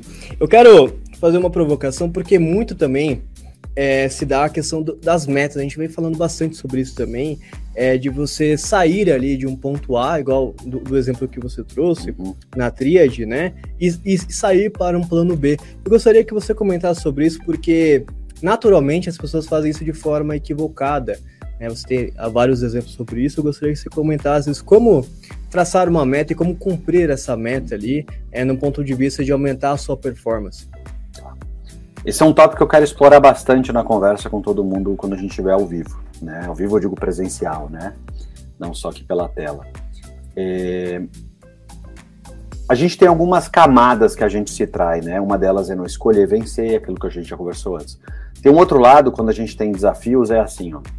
Imagina que eu vou pegar você que está assistindo agora e digo, ó, ano passado você fez X de dinheiro, X de faturamento, X de resultado, independente, ou sua meta, não importa. Vamos dizer que seja 100 esse número. E eu te digo que esse ano eu preciso que tu faça 120. Primeiro tu tem que escolher fazer 120, porque se tu disser que vai fazer só porque eu te mandei, pedi ou ordenei, etc, já não vai funcionar. Mas parte do princípio então que tu disse, não, escolhi. O sentimento que a gente tem quando vê uma meta crescendo tipo 20%, como esse caso, é que é de muito sofrimento. Nossa, esse ano passado eu já me matei, suei sangue para conseguir esse resultado, imagina agora, 20% a mais a gente normalmente romantiza a distância do ponto A e B, né? Romantiza em que sentido? Com sofrimento. Aquelas frases, no pain, no gain, né? Ah, sem sofrimento, sem resultado. Por que isso? Né? Porque a gente gosta de ser vítima também, mas fundamentalmente porque a gente avalia o esforço perante o resultado. Só que a sociedade já demonstrou de várias formas que o resultado não é uma constante frente ao, ao esforço né, o mesmo esforço pode trazer resultados diferentes. Por que, que eu estou trazendo essa provocação para as pessoas? Porque às vezes alguém te propor fazer o dobro pode parecer loucura e tu nem sofre de dizer que não é possível, porque é tão longe. E eu te digo, as pessoas que recebem um desafio tão longe são as que mais conseguem resultado perante as que acham tão perto. Por quê? Quando eu vejo que é 20%, estou inventando um número, tá? Não é técnica isso 20% a mais de venda, por exemplo, as pessoas pensam que vão sofrer, já, já se posicionam com uma cara de sofrimento e vão repetindo o mesmo trabalho com sofrimento. Quando alguém chega e diz que fazer o dobro, só o que, que as pessoas fazem? Elas não acreditam que é possível. E elas têm dois caminhos: ou ficar negando, que a maioria ainda faz, ou procurar uma forma diferente de fazer, porque do jeito que eu fazia, eu não vou conseguir, porque o esforço é desproporcional. E é aí que entra a grande oportunidade das metas. É quando eu entendo que do jeito que eu faço, ele não vai me levar para onde eu quero ir agora. E aí eu tenho que descobrir uh, oscilações, oscilações não, variações uh, de caminhadas que eu posso fazer para isso. Eu vou dar um exemplo bem forte do esporte, mas vou dar um exemplo para o pessoal aqui do meu trabalho. Eu, uh, no, no, início de um grande ano, eu, eu, eu trabalhei por muitos anos em grandes corporações e, e com metas bem audaciosas e resultados bem expressivos. E teve um ano depois de vindo de uma fase muito boa de crescimento, o meu chefe pediu para a gente crescer de novo. A gente vinha crescendo quase o dobro, né? Dobrava ano sobre ano. E chegou num ano que ele pediu de novo uma coisa, uma meta similar a essa. E eu olhei, tentei. Aí meu cérebro tentou dizer para mim: Bush, tá louco, se acomoda, não precisa se matar. O nosso cérebro faz isso com todo mundo, né? Guarda energia. Aí eu comecei a dar argumento: não, porque o IDH da América Latina, porque o câmbio, porque a inflação, porque. Comecei a dar todos os argumentos possíveis. E ele parou, olhou para mim e disse: Pois é, Bush. Eu só queria saber uma coisa. Uh, tu não consegue. Tu tá argumentando que não é possível fazer essa meta porque tu não sabe fazer? Ou porque o mercado não consegue comprar? E quando ele falou isso, puxa, me senti pequeno. Porque eu vi que mesmo tendo, sei lá, mais de duas décadas de sucesso no que eu fazia, eu, eu tive um ponto de fraqueza ali que tentei voltar para o conforto. E segundo lugar, era óbvio que eu que não sabia. Porque dizer que, por exemplo, no Brasil você não tem mercado para vender, Meu Deus, gente, na América Latina, que era o meu caso. Então, uma coisa que eu gosto de devolver aqui para todo mundo que está nos assistindo e que fique para si, e eu vou provocar no dia, esse é um dos vários pontos que da minha palestra sobre como ter mais performance, etc. É, tu tá desafiando, sei lá, da maneira correta, sem romantizar, tu tá procurando jeitos diferentes, porque dizer que tu não consegue é só porque tu não sabe. E se tu aceitar que tu não sabe, tu vai achar um jeito diferente. O problema é quando a gente não quer aceitar que não sabe, quer aceitar só que é difícil, né? E aí as variáveis ficam bem mais complexas. Muito bem, muito bem mesmo. Eu quero aproveitar é, e falar sobre experiência do cliente, Bush, com, contigo, tá? Você tem uma, uma questão, um exemplo que você traz que é da Disney, né? Que eles não mostram os bastidores, né? Exato. E eles mostram só o que é palco, o que é bonito, né? É, e eu achei isso bem interessante. E você linka também, muitas vezes, ali com os exemplos de hotéis, né? Quando você viaja aí com, nos hotéis. Eu queria entender contigo quais são os elementos tá? Porque depois que você vende, a venda continua no pós-venda, Uhum. é, Claro. para garantir uma boa experiência para esse cliente. Então, Depois da venda, quais são esses elementos que você considera importante? O ponto fundamental que a gente se esquece na sociedade é que a gente está o tempo inteiro se relacionando com pessoas, né? Um órgão público eu me relaciono com pessoas. Por mais que tem todo uma, uma- um processo burocrático para garantir transparência, direitos iguais para todos, etc. é, no final do dia existem pessoas ali. O que toca a lei, obviamente, vai ser seguido, mas o que não toca a lei é eh, será que se eu for simpático com as pessoas, eh, eles vão gostar de me receber melhor? Será que eu quando, eu, quando eu for querer propor cenários para ajudar um governo, eu não vou ser muito mais ouvido do que outro? Exemplos, né? No privado, isso é, é muito mais amplo até pela, pelas possibilidades. Qual é a minha provocação sobre isso? É, o cliente, ele tem sempre uma expectativa. E o problema é que a gente está sempre querendo entregar experiência. Experiência pode ser, vou dar, vou dar um exemplo, a gente acredita às vezes que a experiência é dar um preço baixo, às vezes a experiência é botar um funcionário X, e na verdade a, experiência, a expectativa é prazo, a expectativa é qualidade. Então não adianta eu, eu, eu, eu querer vender para o mercado que eu sou uma empresa que quer entregar experiência se eu não sou uma empresa que escuto, se eu não sou uma empresa que pergunto, se eu não sou uma, uma, uma empresa que entende. Porque se eu escuto, se eu entendo, se eu me posiciono da maneira correta, eu vou sem dúvida superar a expectativa, porque eu estou escutando ela, né? É, se a gente, no dia do evento, as pessoas entrassem no evento lá nosso e tivesse um tapete vermelho, um percentual bem grande ia dizer, nossa, que lindo, pô, me senti um- uma celebridade aqui entrando, que respeito. Uma outra parcela grande ia dizer assim, nossa, que horror, eu tropecei naquele tapete, quase morri, não sei porque que largaram o tapete lá na entrada. Expectativa de cada um, né? Então a gente tem que ter muita clareza eh, disso. É, fica um pouco complexo eu dar o exemplo, eh, pegando um caso não só privado, mas como público, porque no público as coisas têm que ser escritas, né? Mas até mesmo as coisas que estão escritas, antes de elas estarem escritas, tem a ver com o quanto eu posso ajudar a educar o mercado, quando eu posso ajudar aquela instituição a documentar de verdade o que ela espera. E eu tenho muito mais conhecimento de ajudar ela, eu e todo mundo que é do mercado, do que o contrário. Então, olha só que grande oportunidade que se tem se eu perguntar primeiro, né? Muito bem, Bush, quero te agradecer pela sua participação. É, nos vemos então na quinta-feira, no dia 20 de julho. Você vai fechar esse segundo dia de evento que no ano passado você já fechou o evento, deixou todo mundo ali emocionado, foi brilhante. Prometo que ali. esse ano vai ser de novo assim, tá? Sério, então preparem Vai. um lenço, porque É, foi, foi, foi bem impactante mesmo. Obrigado pela sua participação e, obviamente, porque você está voltando no Santos não é à toa. Quero te agradecer muito, muito mesmo pela sua participação e nos vemos em breve. Muito obrigado. Obrigado a todo mundo. Até breve. Eu quero saudar a todos que ficaram com a gente até esse momento. Você que é participante do evento, não deixe de baixar o aplicativo, interagir e salvar ali, favoritar todas as suas palestras. A você que está cogitando ir no evento, aproveite o quinto lote, aproveite todos os descontos que serão ofertados nesse lote, porque está limitado e já estão encerrando. Em breve a gente já vai alcançar o número limite de participantes e você que não comprar, infelizmente ficará de fora. Então corra já, entre em contato com nossa equipe para garantir a sua vaga. E a você que por algum motivo não vai no Condições, também quero convidar você também a participar aqui do, do nosso esquenta.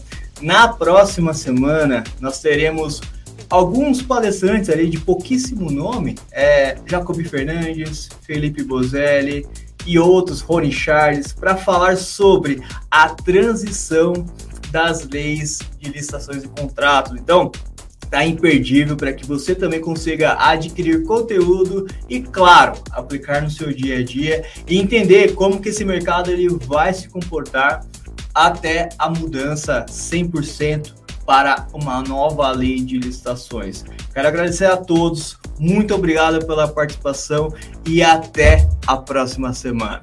Até mais!